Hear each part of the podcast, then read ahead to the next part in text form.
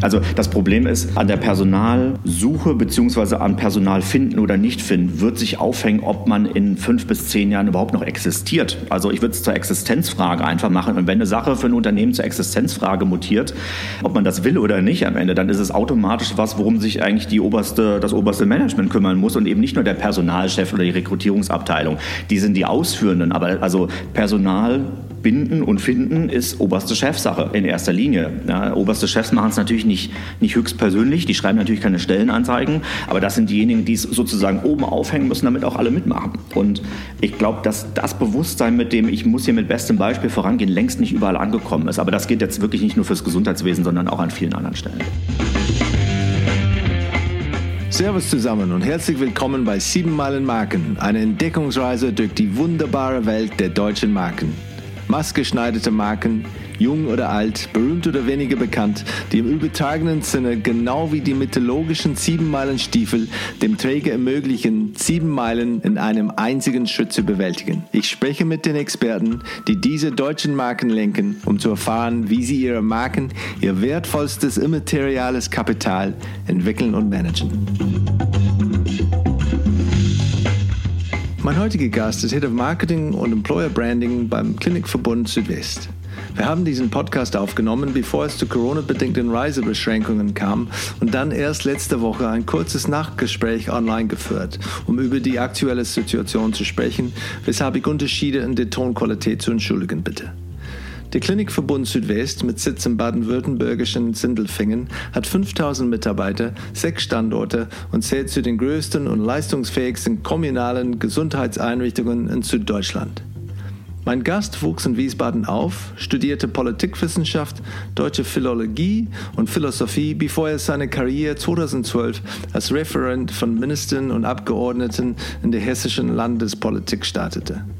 Der leidenschaftliche Autor von zahlreichen Artikeln, Blogbeiträgen und Büchern entdeckte 2014 die Gesundheitsbranche für sich, als er bei den Frankfurter Rotkreuz Kliniken einstieg und einen der bekanntesten Employer Branding Cases im Klinikwesen aufbaute. Seitdem ist er der Branche treu geblieben. Er ist das Berater und Director Healthcare der Kommunikationsagentur JP.com und seit 2019 beim Klinikverbund Südwest.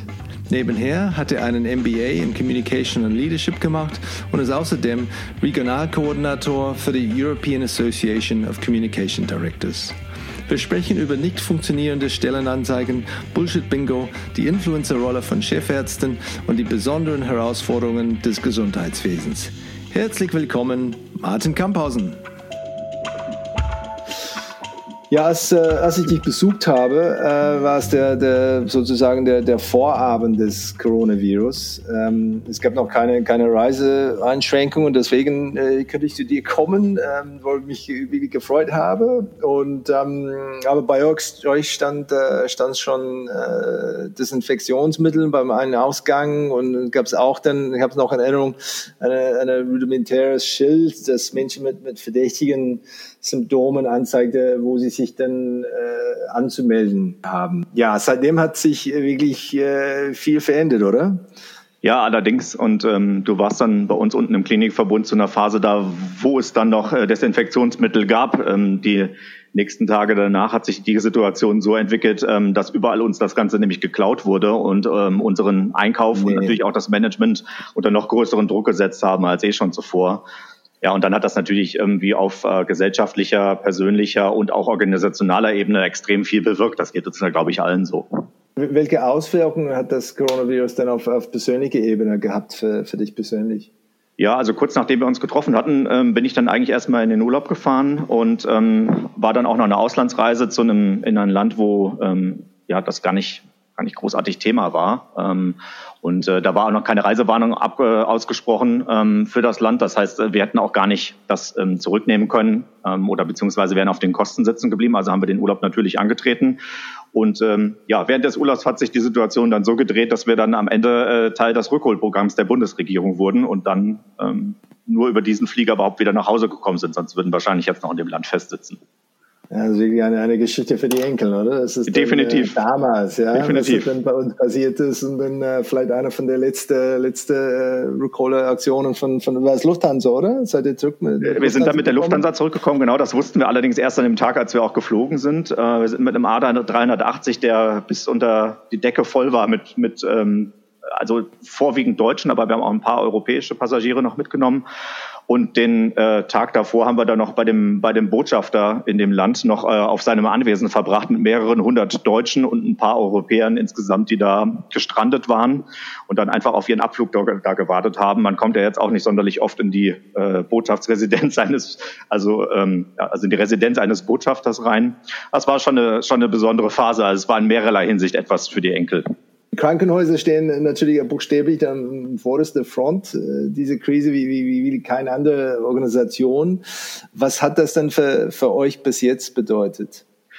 Also das hat natürlich in erster Linie erstmal ein ähm, Umdenken in der alltäglichen Organisation natürlich auch bedeutet. Und ich meine, am Anfang, selbst wenn man das, ähm, also es gab ja auch einige Organisationen, gesellschaftliche Strukturen und so, die das Thema gar nicht sonderlich ernst genommen haben.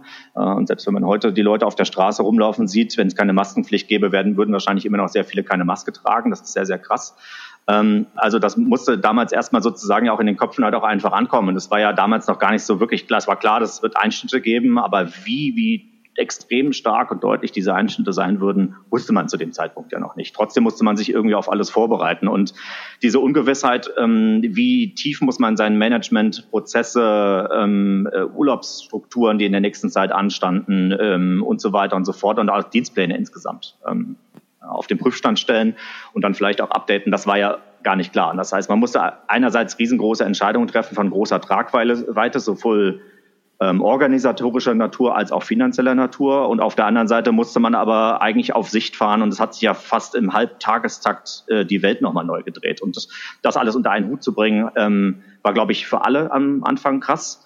Und je mehr dann diese jetzt sehr, sehr viel bemühte Systemrelevanz klar wurde, umso mehr hat, haben sich natürlich alle auch auf die systemrelevanten Teile gestürzt. Und ähm, das hatte Vor- und Nachteile. Ich meine, das ist super, dass auf der einen Seite Krankenhäuser, Pflegeeinrichtungen und so weiter ähm, äh, von, von dem Pizzadienst um die Ecke Pizzen bekommen, ähm, jegliche Unterstützung aus der Gesellschaft bekommen, bis hin zu diesem Klatschen auf den, auf den Balkonen, egal was man persönlich davon halten mag.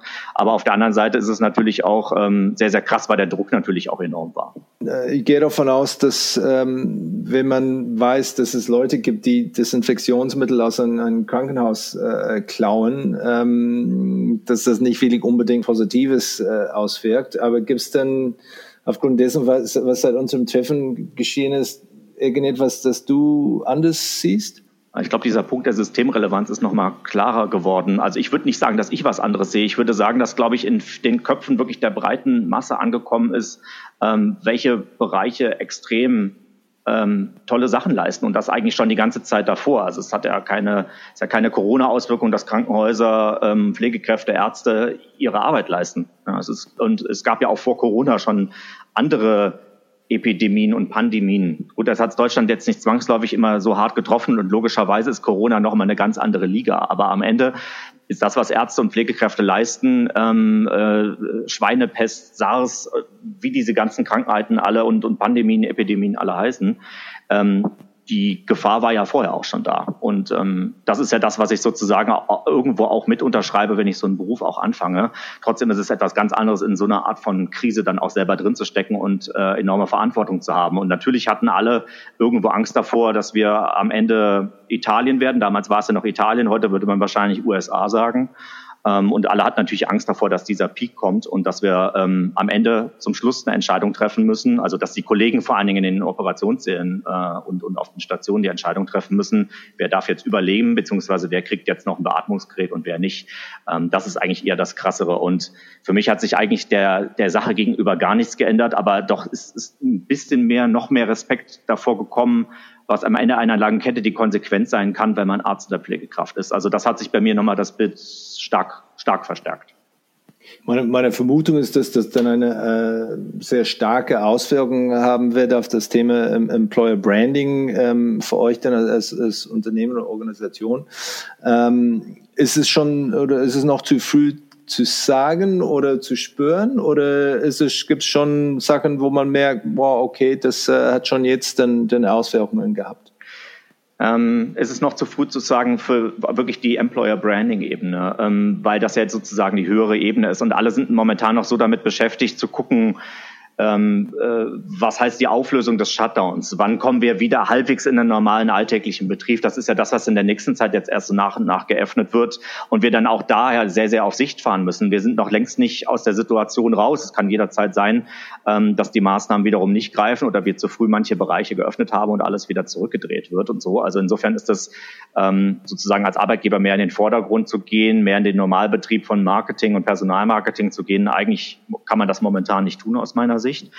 Ähm, aber ich mal abgesehen vom Employer Branding, also wir als Organisation Klinikverbund Südwest, das ist ja die eine Ebene, aber was halt schon passiert ist, dass die systemrelevanten Branchen und Berufe natürlich mehr in den Vordergrund gegangen sind, ähm, gerückt sind und natürlich dadurch halt auch klarer wurde, ähm, wie, wie wichtig gerade in so einer Pandemiesituation äh, das ist, was da passiert. Und was wir halt schon gemerkt haben, äh, als Krankenhäuser generell, das weiß ich auch von Branchenkollegen, dass sich extrem viele Menschen als Helfer freiwillige Helfer ähm, bereit erklärt haben. Äh, wir im Klinikverbund haben alleine um die 600 bis 650 Bewerbungen bekommen, sowohl Mediziner als auch Pflegekräfte als auch ähm, äh, normale Helfer und, und Servicekräfte und so weiter. Also das ist schon eine extreme Summe. Ähm, äh, natürlich haben wir uns darüber extrem gefreut. Natürlich war das aber auch eine große Belastung gerade für den Personalbereich ähm, äh, bei uns. Ähm, allerdings ist das, glaube ich, kein Employer-Branding-Thema gewesen, sondern einfach, dass Leute helfen wollten, äh, nah am Klinikverbund gewohnt haben und deswegen dem Klinikverbund das angeboten haben. Ich würde jetzt nicht automatisch sagen, dass die Leute zu uns als Employer Brand gekommen sind, sondern zu uns als Krankenhaus gekommen sind in erster Linie. Und ähm, ich fände es also falsch, den Rückschluss zu ziehen, dass die Leute den Klinikverbund Südwest so toll finden und deswegen bei ihnen geholfen haben. Sicherlich gibt es das auch und natürlich hat der Klinikverbund äh, Verbund Südwest ähm, bewirkt natürlich was in den Köpfen der Region da unten, äh, wo wir aktiv sind. Aber dass man sagen kann, die Employer Brand hat das gestärkt, äh, das würde ich so nicht sagen. Das Thema Systemrelevanz, ist das etwas, was äh, vielleicht eher in den Vordergrund rücken wird da in der Zukunft? Ja, es hat äh, immer, immer vielleicht Vergleich in, im, im, Vergleich zu, zu der Vergangenheit, wie ihr das irgendwie thematisiert habt oder, oder auch nicht? Also ich glaube, dass Krankenhäuser sich noch nie stark ihre Systemrelevanz in der Unternehmenskommunikation und im Personalmarketing nach vorne gebracht haben. Ich glaube, das ist automatisch klar, in welcher Intensität das, die Systemrelevanz bei Krankenhäusern da ist. Das ist, glaube ich, ähm, nur dann da gewesen, wenn man mit den Leuten drüber gesprochen hat, wo die Leute dann sagen würden, ja, ja, ist doch klar. Aber dass man das sozusagen von sich aus auf dem Schirm hat, ähm, das ist eine ganz andere Geschichte.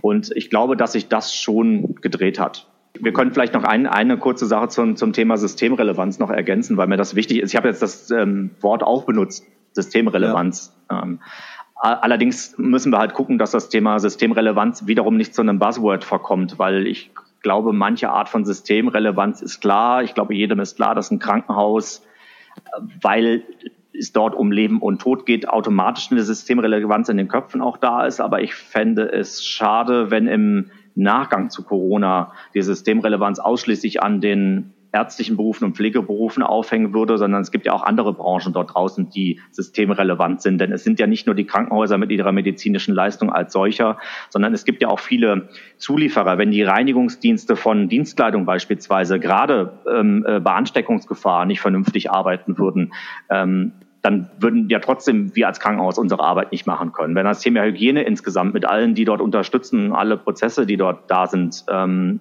nicht funktionieren würde, wäre schwierig. Wenn Medizintechnik, äh, wir sehen ja gerade, was das Thema Masken und, und äh, Beatmungsgeräte, was das für eine Herausforderung ist, weil es ja auch eine globale Pandemie ist, also eine richtige Pandemie. All diese ganzen ähm, Themen sollten aus meiner Sicht dazu führen, dass nicht in den Köpfen Krankenhäuser sei, gleich systemrelevant ist, sondern dass halt auch sehr, sehr viel auch hinten dranhängt. Das Gleiche gilt natürlich auch für die ganzen anderen Berufe, die wenigstens ab und zu auch im Vordergrund stehen. Äh, alles, was mit Einkaufen und Lieferketten zu tun hat und so weiter und so fort. Aber heißt das nicht, dass denn dieser Begriff zu breit ist oder dass denn eigentlich der Gesundheitsbereich dann einen anderen Begriff braucht, das wirklich ein bisschen, bisschen abzuheben? Weil ich, ich bewundere sehr die Leute, die wirklich da an Kassen so arbeiten, im Supermärkte und Lieferdienst und so weiter. Ähm, aber ich finde es ein bisschen unfair, sie dann irgendwie in die gleiche Kategorie wie, wie Krankenpflege äh, reinzubringen. Das ist dann, das ist schon wirklich, und das meine ich schon vorher mit dieser vorderste Front. Mhm. Ähm, äh, das ist ja klar, systemrelevant, aber gibt es einen anderen Begriff, die, die verwendet wird oder, oder nicht? Nein, gibt es nicht. Ähm, ich weiß nicht. auch gar nicht, ob sich einer, einer bilden muss. Äh, vielleicht kommen wir auch eines Tages in die Diskussion, dass wir sagen, ähm, Systemrelevanz ist ein gewisser Kosmos und für Krankenhäuser ist das selbstverständlich in sich. Und wir brauchen gar keinen eigenen Begriff, denn theoretisch müssen wir es ja eigentlich nicht unbedingt in den Vordergrund heben, aber es stand natürlich letzter Zeit Zeit stetig in der Diskussion auch drin, beziehungsweise stand stetig in, in gutem Licht, was dort wirklich geleistet wird. Und ähm, hoffentlich klingt das einfach nach und verpufft nicht wieder. Ähm, denn so, so Dinge wie ähm, 1500 Euro ähm, Prämien bezahlen für Pflegekräfte und, und auch in der Altenpflege und so weiter, das ist alles gut und schön, aber es sind am Ende dann doch nur Einmalzahlungen. Ähm, die Diskussion muss dann weitergehen. Also wir dürfen den Wind, den wir in die Segel bekommen haben, der darf dann nicht einfach so verpuffen. Ist das Thema Marke mehr, weniger oder genauso, genauso relevant wie vor dem Coronavirus für euch? Es ist genauso relevant. Ähm, ich glaube, dass jetzt gerade allerdings die Zeit ist für alle, die Branding, Employer Branding äh, betreiben, ähm, in sich zu gehen und zu gucken, also wie sind wir brand, brandig und brandseits vorher aufgetreten ähm, oder auch als Arbeitgeber aufgetreten und ist das noch die Tonalität ähm, und die Art und Weise, wie wir jetzt auch noch weiter in den Markt auch reingehen können. Wir hatten, bevor die Corona-Krise rausgegangen ist, mit einer, mit einer Pflegerecruiting-Kampagne sind wir nach draußen gegangen, für die jetzt in äh, einigen Wochen ist es noch ein bisschen Zeit, aber eigentlich die Runde zwei ansteht und wir uns jetzt auch gerade fragen, ist, ist das noch das, wie wir nach draußen gehen können? Wir haben da mit fünf Benefits, ähm, die wir als Arbeitgeber für die Pflege bieten, sind wir nach draußen gegangen und das ist inhaltlich weiter richtig. Trotzdem ähm, werden wir uns in den nächsten Tagen darüber unterhalten, in der Geschäftsführung und mit der Pflegedirektion zusammen, wie wir weiter nach draußen gehen, ob unsere Kanalstrategie noch die richtige ist und so weiter und so fort. Also das äh, klar hat das Implikationen. Ähm, wie man das Thema Marke während Corona und nach Corona spielen kann, da habe ich ehrlich gesagt keine endgültige Meinung zu. Ich glaube, dazu sind viel zu viele Dinge noch völlig unklar. Martin, wo kommst du ursprünglich her? Wo, wo bist du denn aufgewachsen? Also geboren und aufgewachsen bin ich in, in Wiesbaden, äh, die Hauptstadt von Hessen, ähm, was die meisten gar nicht auf dem Schirm haben, weil sie immer glauben, dass Frankfurt eigentlich die Hauptstadt von Hessen ist. Ähm, genau, bin ich geboren und aufgewachsen und ähm, aktuell wohne ich auch noch in Frankfurt. Ähm, also ist mein Hauptwohnsitz sozusagen, aber wegen meines neuen Jobs seit dem 1.10. bin ich äh, dann immer unter der Woche hier in Sindelfingen und am Wochenende nur zu Hause im Moment.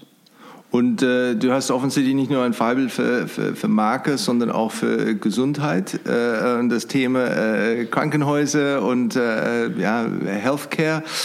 Ähm, wo kommt das her? Kannst du das erklären? Äh, Gab es denn irgendeinen Zundpunkt, wo es sagt, ja, okay, das, äh, das war es tatsächlich? Ähm, das war gar keine freiwillige Entscheidung, muss ich dazu sagen. Ähm, ähm, also die, die ehrliche Geschichte lautet, ich habe ja, ich habe Politikwissenschaft, Germanistik und Philosophie studiert, so und ähm, wollte dann auch erstmal in, der, in die Politik, weil ich dachte, die Politik ist sicher eine gute Schule, ja, und ähm, bin dann wirklich auch in der Politik gelandet und habe dann ähm, als Referent von, äh, also von äh, Abgeordneten und Ministern damals gearbeitet in Hessen, also in der Landespolitik.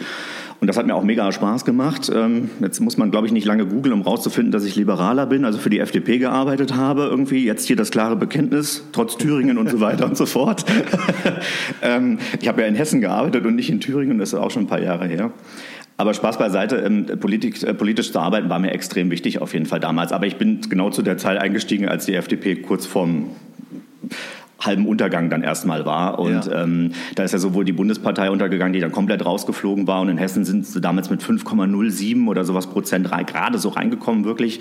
Dann sind wir damals von 20, 19 oder 20 Abgeordneten auf sechs Abgeordnete runtergegangen. Und natürlich ist eine Abgeordnete, hat ja auch immer seine Mitarbeiter rundherum. Dann fehlen die Gelder und die Mittel. Und da war ich meinen Job los. Ganz einfach. So. Also äh, der Wähler hat sozusagen mich meinen Job auch gekostet im Prinzip.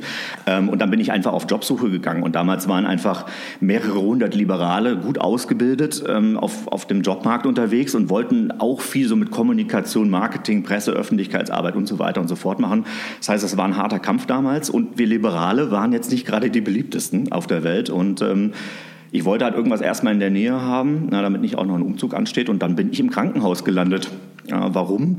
Äh, weil die ähm, Frau Dr. Friers damals, die mich damals in den Kliniken dann eingestellt hat, wir einfach von der ersten Sekunde an guten Draht miteinander hatten und beide auch eine grundsätzlich liberale Denke. Wir haben direkt gemerkt, die Chemie stimmt, der Inhalt stimmt. Fangen wir an. Und, und hattest du vorher schon äh, Beziehungen zu Krankenhäusern? Irgendwie ist es denn das Kind vielleicht gebrochener Arm oder solche Sachen oder anderes, wo es ein bisschen tiefer ging? Ich würde eher fast überspitzt formulieren, ja, aber eine schlechte, weil wer verbindet mit Krankenhäusern schon wirklich eine gute Sache oder eine gute Geschichte, weil meistens verbindet man damit logischerweise Krankheit, vielleicht sogar Tod, Leid und ähnliche Geschichten. Ja? Also ähm, egal, ob man Angehöriger ist am Ende oder halt selber mal im Krankenhaus lag. Äh, schön ist das ja tendenziell einfach für keinen. Ja? Ähm, und insofern äh, hätte ich im Leben nicht gedacht, dass ich mal im Krankenhaus landen würde. Also, also Gesundheitswesen wäre schon so eine der letzten ähm, Steps gewesen, aber dann auch noch Krankenhaus hätte ich im Leben nicht für möglich gehalten. Und heute liebe ich es. Ja. Und ich habe gesehen, weil jetzt nicht nach diese, diese äh, Thema FDP, mhm. ähm, da war es dann fast durchgehend wirklich dann, dann sehr tiefe rote Pfade, ja. wo es geht wirklich da um, um, um das Thema äh, Gesundheit. Mhm. Du warst auch ähm, Du hast auch dann äh, studiert. Ähm, ich habe hab vorher erwähnt, äh, muss ich dann das, das tatsächlich dann recherchieren. Was heißt das? Äh, Philology ähm, oder für deutsche Philo Philologie, äh, German Philology. Ähm, genau. Was, was ist das? Gegoogelt, genau, ich merke schon. Ja. Genau. Du hast es auch nicht nur einmal, sondern zweimal oder zwei verschiedene Unis studiert. Ja, ähm, genau. War das denn Teilzeit oder, oder war es wirklich dann ganz tief drin da über diese sechs, sieben Jahre? Wie lange war das dann? Äh, ja, ich habe ein bisschen länger studiert, weil ich mir mein Studium in weiten Teilen selber finanziert habe. Also mhm. ich, ich habe also auf dem Papier zwar Vollzeit studiert auf jeden Fall, aber es ist im Endeffekt auch ein Teilzeitstudium automatisch geworden, irgendwie, weil wenn du dein Studium komplett finanzieren musst mit allen Randbedingungen rundherum, zumindest mal die weitesten Strecken, ähm, dann kannst du nicht jeden Tag einfach nur in die Uni gehen, weil du musst auch für deine Brötchen irgendwo sorgen. Also ist die Verantwortung sozusagen auch ein bisschen dahinter. Und deutsche Philologie, also ich will mir war klar, ich will Germanistik studieren, ja, und ähm, aber dass es deutsche Philologie ist, war mir auch nicht so bewusst. Also ich musste genauso wie du erstmal googeln. Ähm, hat dann gesagt, ach so, das ist das Gleiche, ja prima, dann mache ich das. Okay, und ja. da, da, hast du dann auch das Schreiben entdeckt oder wann war das? Weil das ist dann auch, du hast ganz viel veröffentlicht. Mhm. Ähm, wo kam das her? War das etwas aus die, aus die Schulzeit? Wurde es auch dann, wo es das immer geliebt oder hast du den nämlich später für dich da entdeckt? Ich habe es immer schon irgendwie mit Sprache gehabt. Ja, keine Ahnung, woher das kam irgendwie. Das ist, ähm, vielleicht Veranlagung, ja, vielleicht Talent, nenn es wie du es willst am Ende. Ähm, das heißt also Lesen, Sprache, Unterhaltungen und so weiter und so fort, das war irgendwie schon immer meins. Ich habe mich immer schon gerne mit Menschen unterhalten, immer schon gerne Gespräche geführt, immer schon gerne irgendwie versucht, über den Tellerrand zu denken und so weiter und so fort. Und das gelingt am besten durch Gespräche. Also insofern hat mir das immer Spaß gemacht. Ich habe auch immer versucht, irgendwie mich dann selber auch ähm, zu challengen einfach, ne? also selber irgendwie Herausforderungen dabei auch zu setzen. Und so ist es mit den Jahren eigentlich immer mehr geworden, dass ich immer mehr geschrieben habe. Anfangs ein bisschen so für mich selbst, jetzt nicht tagebuchmäßig, sondern eher so aus, als Ausprobieren. Ähm, und mit den Jahren ist das dann immer mehr geworden, die ganze Geschichte irgendwo. Und das ähm, ist, ist einfach wie so eine Art Steckenpferd-Thema immer schon gewesen und immer schon irgendwas, was mir Spaß machte, was ich heute zu Geld mache, weil ich mein Geld damit verdiene sozusagen. Ja. Und, und, und hast du einen, einen, Rhythmus, wo es sagt, okay, letztendlich, wenn ich etwas dann nebenbei schreibe für einen mhm. Blog oder für einen Artikel mhm. oder ein Buch oder so, wie sieht denn dein, dein Rhythmus aus?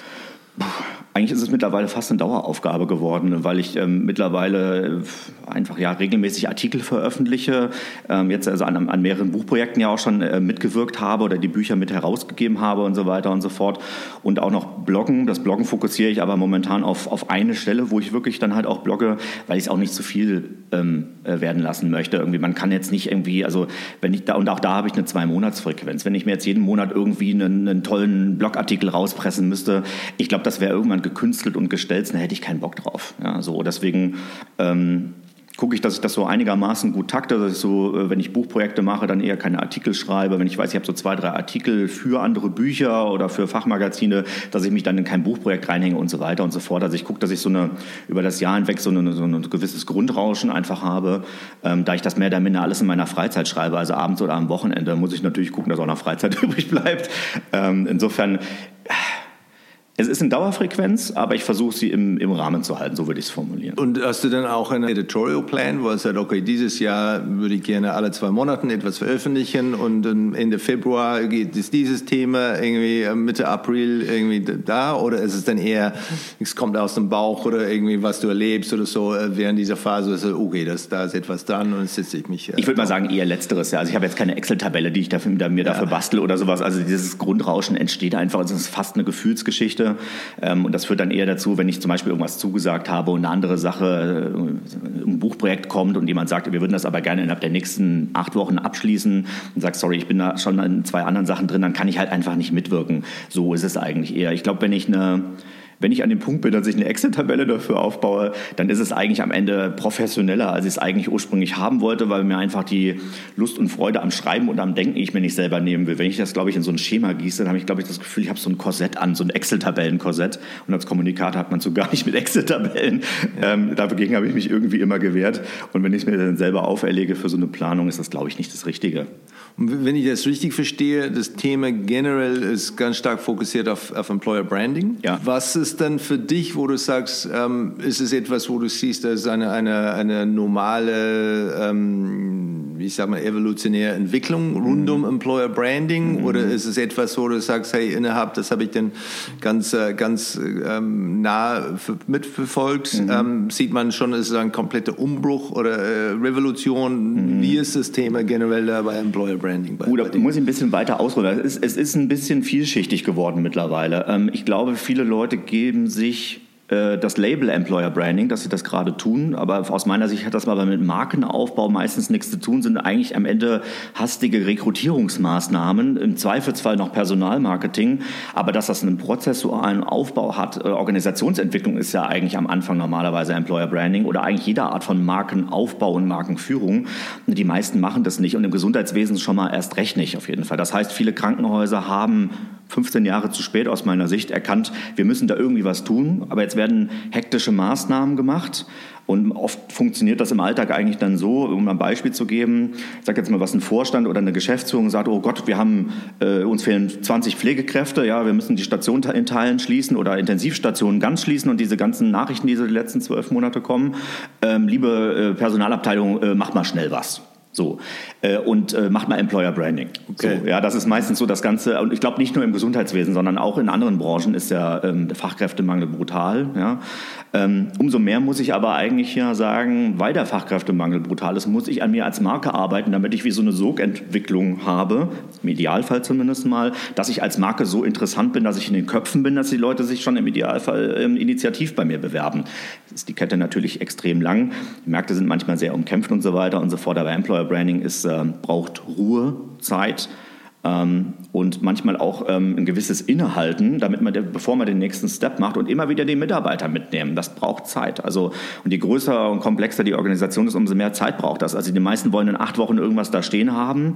Äh, beim acht Wochen hat man ja nicht mal die Pitch-Unterlagen vorbereitet normalerweise in den Intensitäten, in der man es braucht. Ja, so. Also der Markenaufbau dauert irgendwas zwischen anderthalb und fünf Jahren am Ende. Ja, so. Und das, das ist richtiges Employer Branding und das tut kaum jemand, obwohl die Leute ständig irgendwo behaupten und Artikel darüber schreiben und so weiter. Wenn man aber die Artikel liest, ist nichts drin. Gibt es denn eine, eine Zustimmung dann auf, äh, auf Unternehmensführungsebene, wo du merkst, oder Krankenhausführungsebene, wo du merkst, okay, die checken das, sie verstehen das, warum das wichtig ist? Es denn, hat sich das auch denn verändert innerhalb der letzten paar Jahre?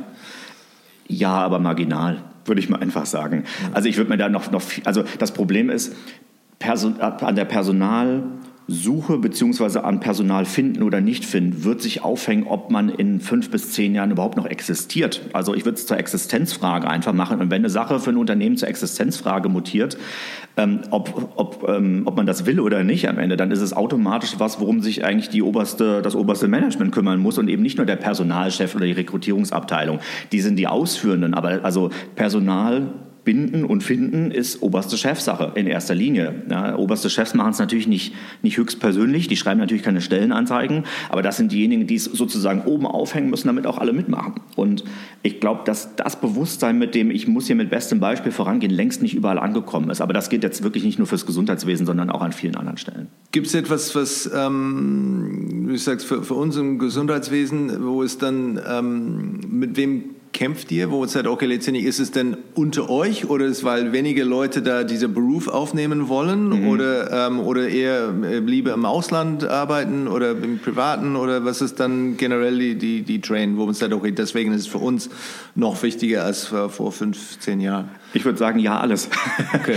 ähm, also es gibt mittlerweile, ist der Rekrutierungsdruck so enorm geworden, dass es eigentlich gar keine es gibt kein Feld, wo man nicht sagen kann, ja, da gibt es einen Haken dran im Sinne von Herausforderung. Ja. Ähm, die Ähm, ich versuche es mal ein bisschen zu sortieren. Also wenn, wenn ähm, Krankenhäuser bestehen so ähm, in, in prozentual in der Mitarbeiterschaft irgendwas zwischen 45 und bis zu, würde man sagen, 70 Prozent aus Pflegekräften. Ja, so. Also insofern ist es eigentlich klar und normal, dass das meine Haupt Hauptzielgruppe eigentlich erstmal auch ist.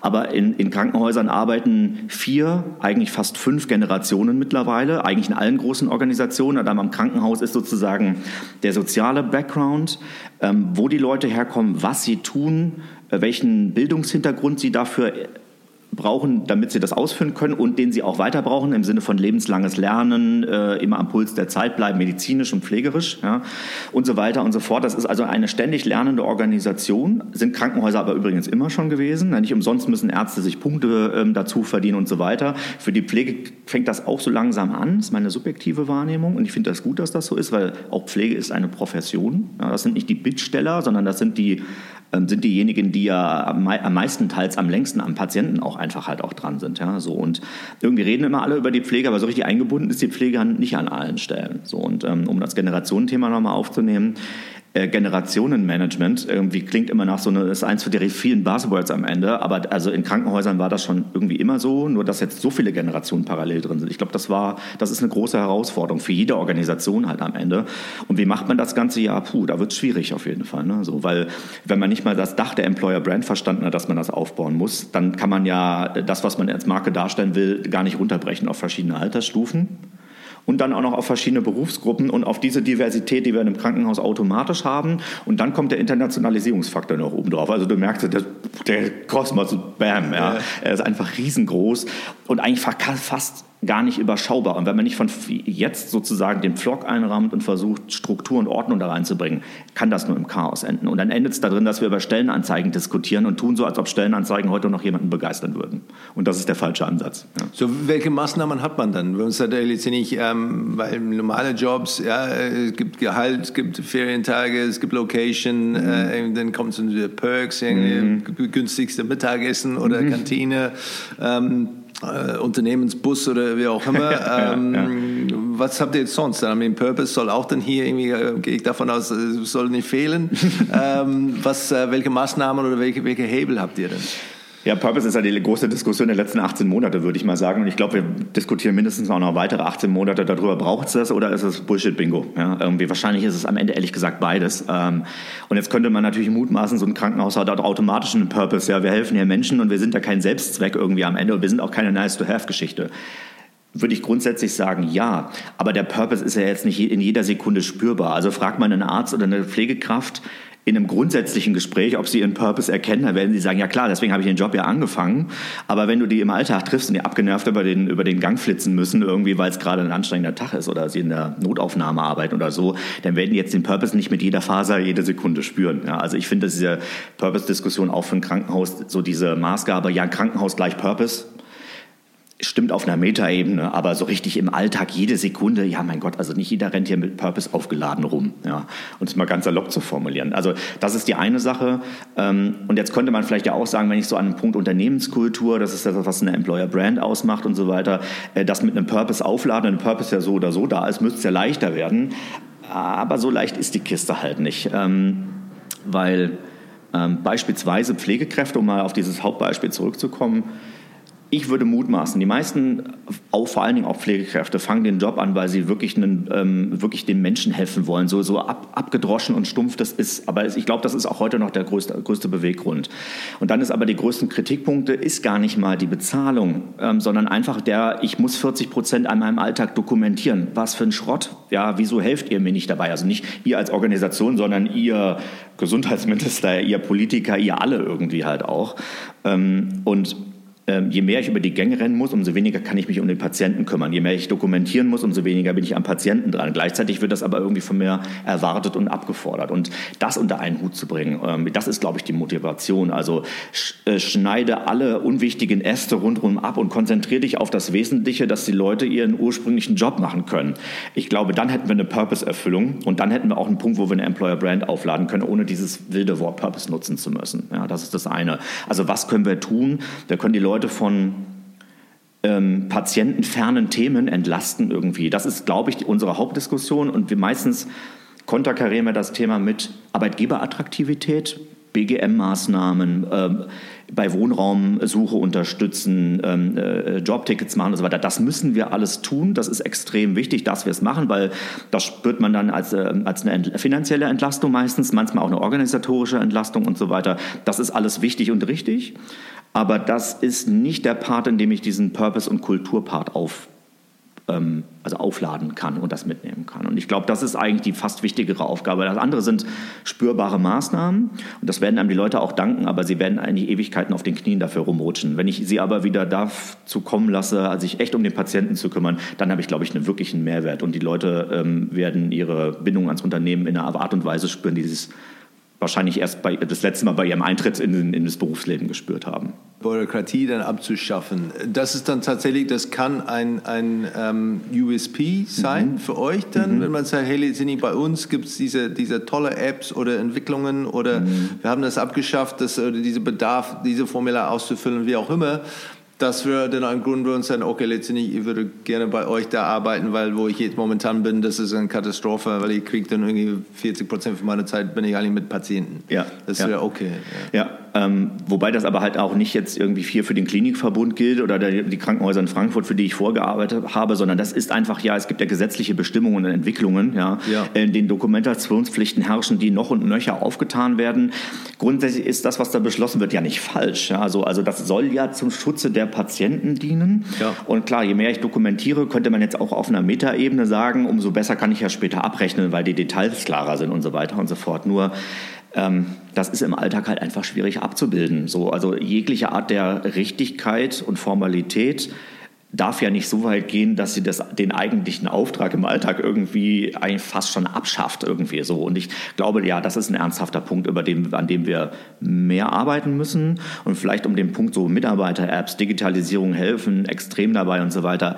Ich würde das ein bisschen mit Vorsicht genießen, weil es ist ja bisher erstmal ein Wunschkonstrukt, dass ähm, wir über die elektronische Patientenakte und so diverse andere Themen automatischen Entlastung der Pflege haben. Also das ist das Ziel, was wir haben, aber wann wird es eintreten? Also wir sind ja gar nicht mal an dem Punkt, dass die EPA da ist. Ja, wir sind gar nicht mal an dem Punkt, dass alle digital dokumentieren und so weiter und so fort. Das heißt, ob das so ist, dass wir die Pflege und auch die Ärzte wirklich entlasten, das sehen wir in ein paar Jahren. Also äh, lass uns in fünf Jahren nochmal einen Podcast machen und dann sprechen wir nochmal über das Thema. Ja.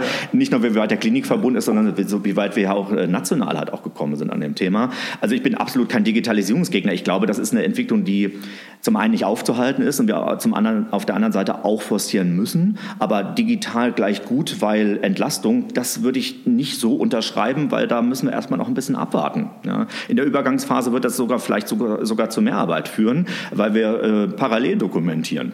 Ja, so, also einmal irgendwie auf meiner, auf meiner Kurve in meinen ganzen Dokumenten und dann faxen wir es uns ja noch in der Gegend rum und so weiter und so fort. Das ist fehleranfällig wie Sau, keine Frage. Ähm, aber viele, glaube ich, irgendwie ähm, versuchen jetzt hastig alles auf digital zu übertragen. Aber wenn ich einen schlechten Offline-Prozess in einen schlechten digitalen Prozess mache und eins zu eins übertrage, habe ich überhaupt gar keinen Mehrwert davon. Im Gegenteil. Ja. Ist das Thema ganz groß für euch dann, Digitalisierung? Ja. Ist, ja. Klar, das Thema Digitalisierung äh, treibt ja eigentlich die ganze Nation ja um. Ja, es treibt halt ja jede Branche um. Ja, irgendwie. Und ob ich jetzt Change-Prozess, digitale Transformation, Organisationsentwicklung nenne, irgendwie ist es ja all das. Das ist ähnlich wie mit der Purpose-Diskussion. Welches Label du da dran klebst am Ende, ähm, ist eine Frage. Und ja, das hat schon Unterschiede untereinander, aber die, die Mitarbeiter nehmen das alles als der, die gleiche Soße wahr, glaube ich. Ja. ja also Managementgerede halt am Ende. Und dann muss man halt liefern. Das ist das viel Wichtigere am Ende. Spüren die Leute das auf den Stationen, in den OPs halt auch. Dass es dann eine Verbesserung gibt. Und, und genau. Äh, ja, okay. Ja. Weil ich kann mir vorstellen, jetzt sind die Krankenhäuser natürlich damit mit Leuten da beschäftigt, ähm, mit Menschen. Das, es geht um, um, Prozesse. Wie prozesst man diese, diese Leute, wenn sie reinkommen und so weiter? Das ist von A nach B zu schicken und wieder gesund nach Hause zu mhm. schicken. Und die ganze Schritte da, dazwischen. Ist es tatsächlich dann auch, wenn es auch diese, diese Transformation zu sagen, okay, letztendlich, was brauchen wir unbedingt, diese, diese Information oder diese, diese Punkte durchgehen, die wir, weil wir haben das immer gemacht oder mhm. seit, mhm. seit, äh, seit eh und je haben wir das gemacht, aber keiner hat das eigentlich in Frage gestellt, warum machen wir das? Brauchen wir das unbedingt oder haben wir das nicht sowieso schon abgedeckt bei diesen ersten zwei Phasen oder Schritte oder wäre das effizienter oder wie auch immer? Ist mhm. das denn auch etwas, ähm, wo man sagt, da können wir uns auch schlanker machen und schneller? ja, ja, ja. sieben Ausrufezeichen an der Stelle, definitiv. Also was Krankenhäuser generell per se in Deutschland kaum drauf haben, ist Prozesse optimieren oder einfach schon welche welche zu haben, ist ja immer noch eine Sache, aber es hilft mir ja nichts, wenn ich in einem Qualitätsmanagement-Portal und in einem Online-Dokumentensystem theoretisch 500 Hilfestellungen und Prozesse halt habe, wenn die Sachen halt nicht gelebt werden am Ende. Ne? Prozesse ist, glaube ich, in jeder Branche ein bisschen schwieriges Thema am Ende halt auch, weil der schönste Prozess, äh, den sich ein kluger Mensch ausgedacht hat, hilft mir halt nichts, wenn sich kein Mensch dran hält. Das ist egal, ob ich den offline oder online dokumentiere. Ja? Das Wichtige ist ja, dass er ja im Leben getan wird, also im Arbeitsalltag. So, und dann ist es egal, ob ich äh, mit fabulösem Digital digitale Transformation geschwurbel komme, ja, auf der einen Seite, oder ob ich halt sage, irgendwie dokumentiere es auf einem Blatt Papier. Wichtig ist, dass ich es ja tue, ähm, aber in einem, nur in einem Maße tun muss, dass ich trotzdem meine Arbeit noch gut machen kann. Ja, so. Und ähm, dadurch, dass Krankenhäuser das Thema Prozesse eigentlich äh, überhaupt gar nicht drauf haben, ähm, äh, das ist es halt schwierig, Prozesse zu optimieren und dann auch noch zu digitalisieren. Das heißt, du fängst echt bei Adam und Eva halt auch an. Ähm, und dann kommst du eigentlich eher in die Diskussion, dass du halt teilweise sagst, äh, ihr macht doch den Prozess so und so, richtig? Und dann kommt die Antwort, äh, nee, wir machen das ganz anders. So, und dann fängt die große Diskussion an, ja, wie macht ihr es denn halt eigentlich? So. Und wenn du das halt bei, ich weiß nicht, 10.000 Prozessen da halt durchgehen musst, im Part Digitalisierung und sagst, die EPA kommt wann? 21? Huh, okay, lass uns anfangen. Ja, so. Ähm, also das ist fast schon die größere Diskussion, als wie sieht das Tool aus. Äh, verwendet ihr auch diese, diese Tools wie, äh, wie Customer Journey oder User Personas und so weiter? Ja. Habt ihr die auch? Wir hier jetzt im Klinikverbund ehrlich gesagt noch nicht, aber das ist ja unter anderem ein Grund irgendwie, warum ich jetzt hierher gekommen bin am Ende, ähm, die, dass wir genau solche Punkte halt auch aufbauen, weil die Zielgruppe, also die oder die Zielgruppen sind nicht der Patient, der Patient, den gibt es so nicht. Ja. Ja. Es gibt hunderte von Facetten, wie, wie, wie Menschen als Patienten zu uns kommen. Ja. Ein Notfallpatient beispielsweise hat logischerweise keine Wahl. Ja. Der kommt, wird vom Rettungswagen abgeholt, erst versorgt und dann halt einfach in das qualifizierteste Krankenhaus um die Ecke oder in das nächste Krankenhaus um die Ecke ge gefahren. Das kommt halt ein bisschen darauf an, wie die Struktur in der Region ist oder in der Stadt ist, irgendwie, wo derjenige halt seinen Unfall hatte oder sowas. Ja, klar. So, wenn ich aber sage, mein Knie tut weh oder meine Prothese muss ausgewechselt werden, meine Endoprothese, dann habe habe ich eine Wahl oder mehr oder minder eine Wahl, wann ich das tue. Ganz andere Voraussetzungen. Ja, also jetzt um mal zwei Extrembeispiele zu nehmen. Dann ist das nicht der Patient, sondern ich muss einfach schon innerhalb der Patienten schon gucken, einfach wie ist die deren Patient Journey einfach am Ende. Ja, das ist die, der eine Block und der andere Block ist einfach ähm, wie wir eine Candidate Journey, also zum Thema äh, äh, wie kommen wir an Mitarbeiter halt auch dran halt auch ankommen. Und ich würde aus Employer Brander Sicht auch noch dazu fügen irgendwie die die also oft wird der Employer Branding gleich Recruiting Ne, also äh, missverstanden oder gleichgesetzt. Das ist für mich ein Graus, ja, weil Employer Branding ist nicht Personalmarketing, ist nicht Recruiting. Ja, das hängt alles miteinander zusammen, aber das eine ist nicht das andere, sondern ist manchmal der Teil von dem anderen oder ergänzt sich und so weiter und so fort. So. Und wenn Employer Branding nicht gleich Recruiting, also nicht gleich Stellenanzeige, Mobile Recruiting, also nicht nach da draußen einfach nur ist, sondern Employer Branding ist, hat, äh, ist eine, eine Medaille mit zwei Seiten Leute finden, neue, für mich begeistern und gleichzeitig aber die Menschen, die da sind, weiterhin so für mich zu begeistern, dass sie noch länger da bleiben. Und ich würde jetzt noch einen Step hinzufügen, um den sich dann endgültig kaum jemand kümmert, ist, ähm, aber zu sehr die lange Leute an unsere Unternehmen zu binden, kann aber vielleicht auch wieder schwierig werden, weil wie wollen sie dann Change-Prozesse irgendwie äh, und, und, Digitalisierungsprozesse halt auch durchbekommen. Also du merkst, das ist uh, langer, langer Rattenschwanz, ohne das problematisieren zu wollen, aber so ist die Kette halt nun mal. Ja, und damit, das kann man jetzt gut oder schlecht finden, das ist halt einfach eh da. Ja.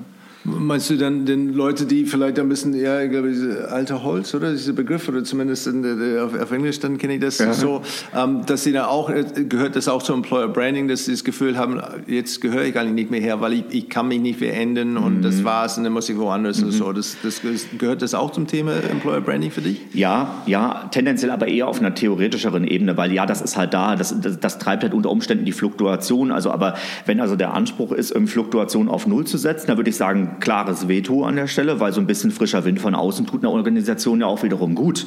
Und frischer Wind heißt in dem Fall nicht gleich alle Menschen unter 25, sondern frischer Wind kann ja auch einfach sein, dass jemand auch auf einer Managementposition in seinem besten Alter herwechselt und sagt, hey, ich habe hier ein paar innovative Ideen irgendwie und ich würde mich freuen, wenn ich ein paar Leute bei euch finde, irgendwie die mit mir meinen Weg mitgehen. Ja, Chaka, lasst uns aufbrechen. So. Na, also das ist ja, oft ist ja so, irgendwie, wir, wir müssen frischen Wind reinholen, gleich junge Leute, gleich gut, weil automatisch frischer Wind, das stimmt ja so gar nicht.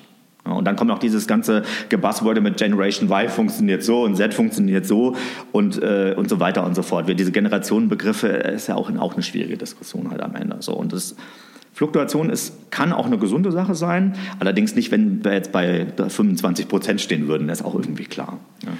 Viele, viele deutsche Unternehmen haben äh, sich den Silicon Valley der, der letzten paar Jahren entdeckt und gehen diese, diese äh, Pilgerfahrt äh, nach, äh, nach äh, den USA, um mhm. das alles anzuschauen, die Geheimrezepte da zu entdecken. Was ist denn der Silicon Valley für die, für die Gesundheitsbranche? Das ist eine verdammt gute Frage. Ich, pff, keine Ahnung gerade. Und das sagt, glaube ich, schon viel. Ja.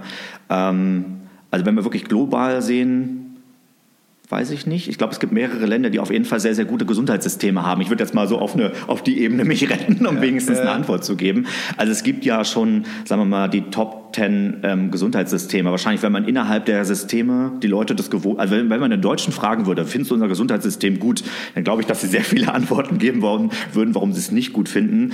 Trotzdem gehören wir wahrscheinlich global gesehen äh, zweifelsohne zu den besten äh, Gesundheitsversorgern der ja. Welt am Ende halt auch so. Also es ist immer auch so eine mit wem oder was vergleicht es halt nun mal.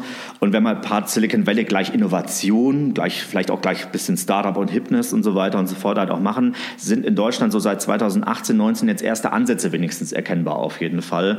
Äh, der Health Innovation Hub, den wir haben, in, der hauptsächlich in Berlin sitzt, ähm, ist so eine, so eine Sache, wo man zwischen Politik und Leuten, die ähm, in, in der Industrie und teilweise auch im so Krankenhaus- und Gesundheitswesen insgesamt unterwegs waren, alle zusammengefügt hat. Leute, die meistens auch extrem für die Themen stehen, ähm, die sie dann darin auch äh, äh, weitertreiben sollen, finde ich super, ehrlich gesagt. Ähm, weil fast egal, was dabei rauskommt, äh, diese Art, das ist für mich ein Think Tank, der sich selbst nicht so nennt, aber ernsthaft seine, seine Sache, glaube ich, wahrnimmt, ohne ein großes Bohai drumherum zu machen. Ja, weil was wir ansonsten haben, ist mit dem das Gesundheitswesen in Deutschland ist grau, juhu, ich bin gelb und dann schreie ich die ganze Zeit, ich bin gelb, ich bin gelb, ich bin gelb und dann kann man halt nach zwei, drei Jahren mal fragen, gut, aber wie viel Gelb ist denn jetzt gelandet im Markt? Ja?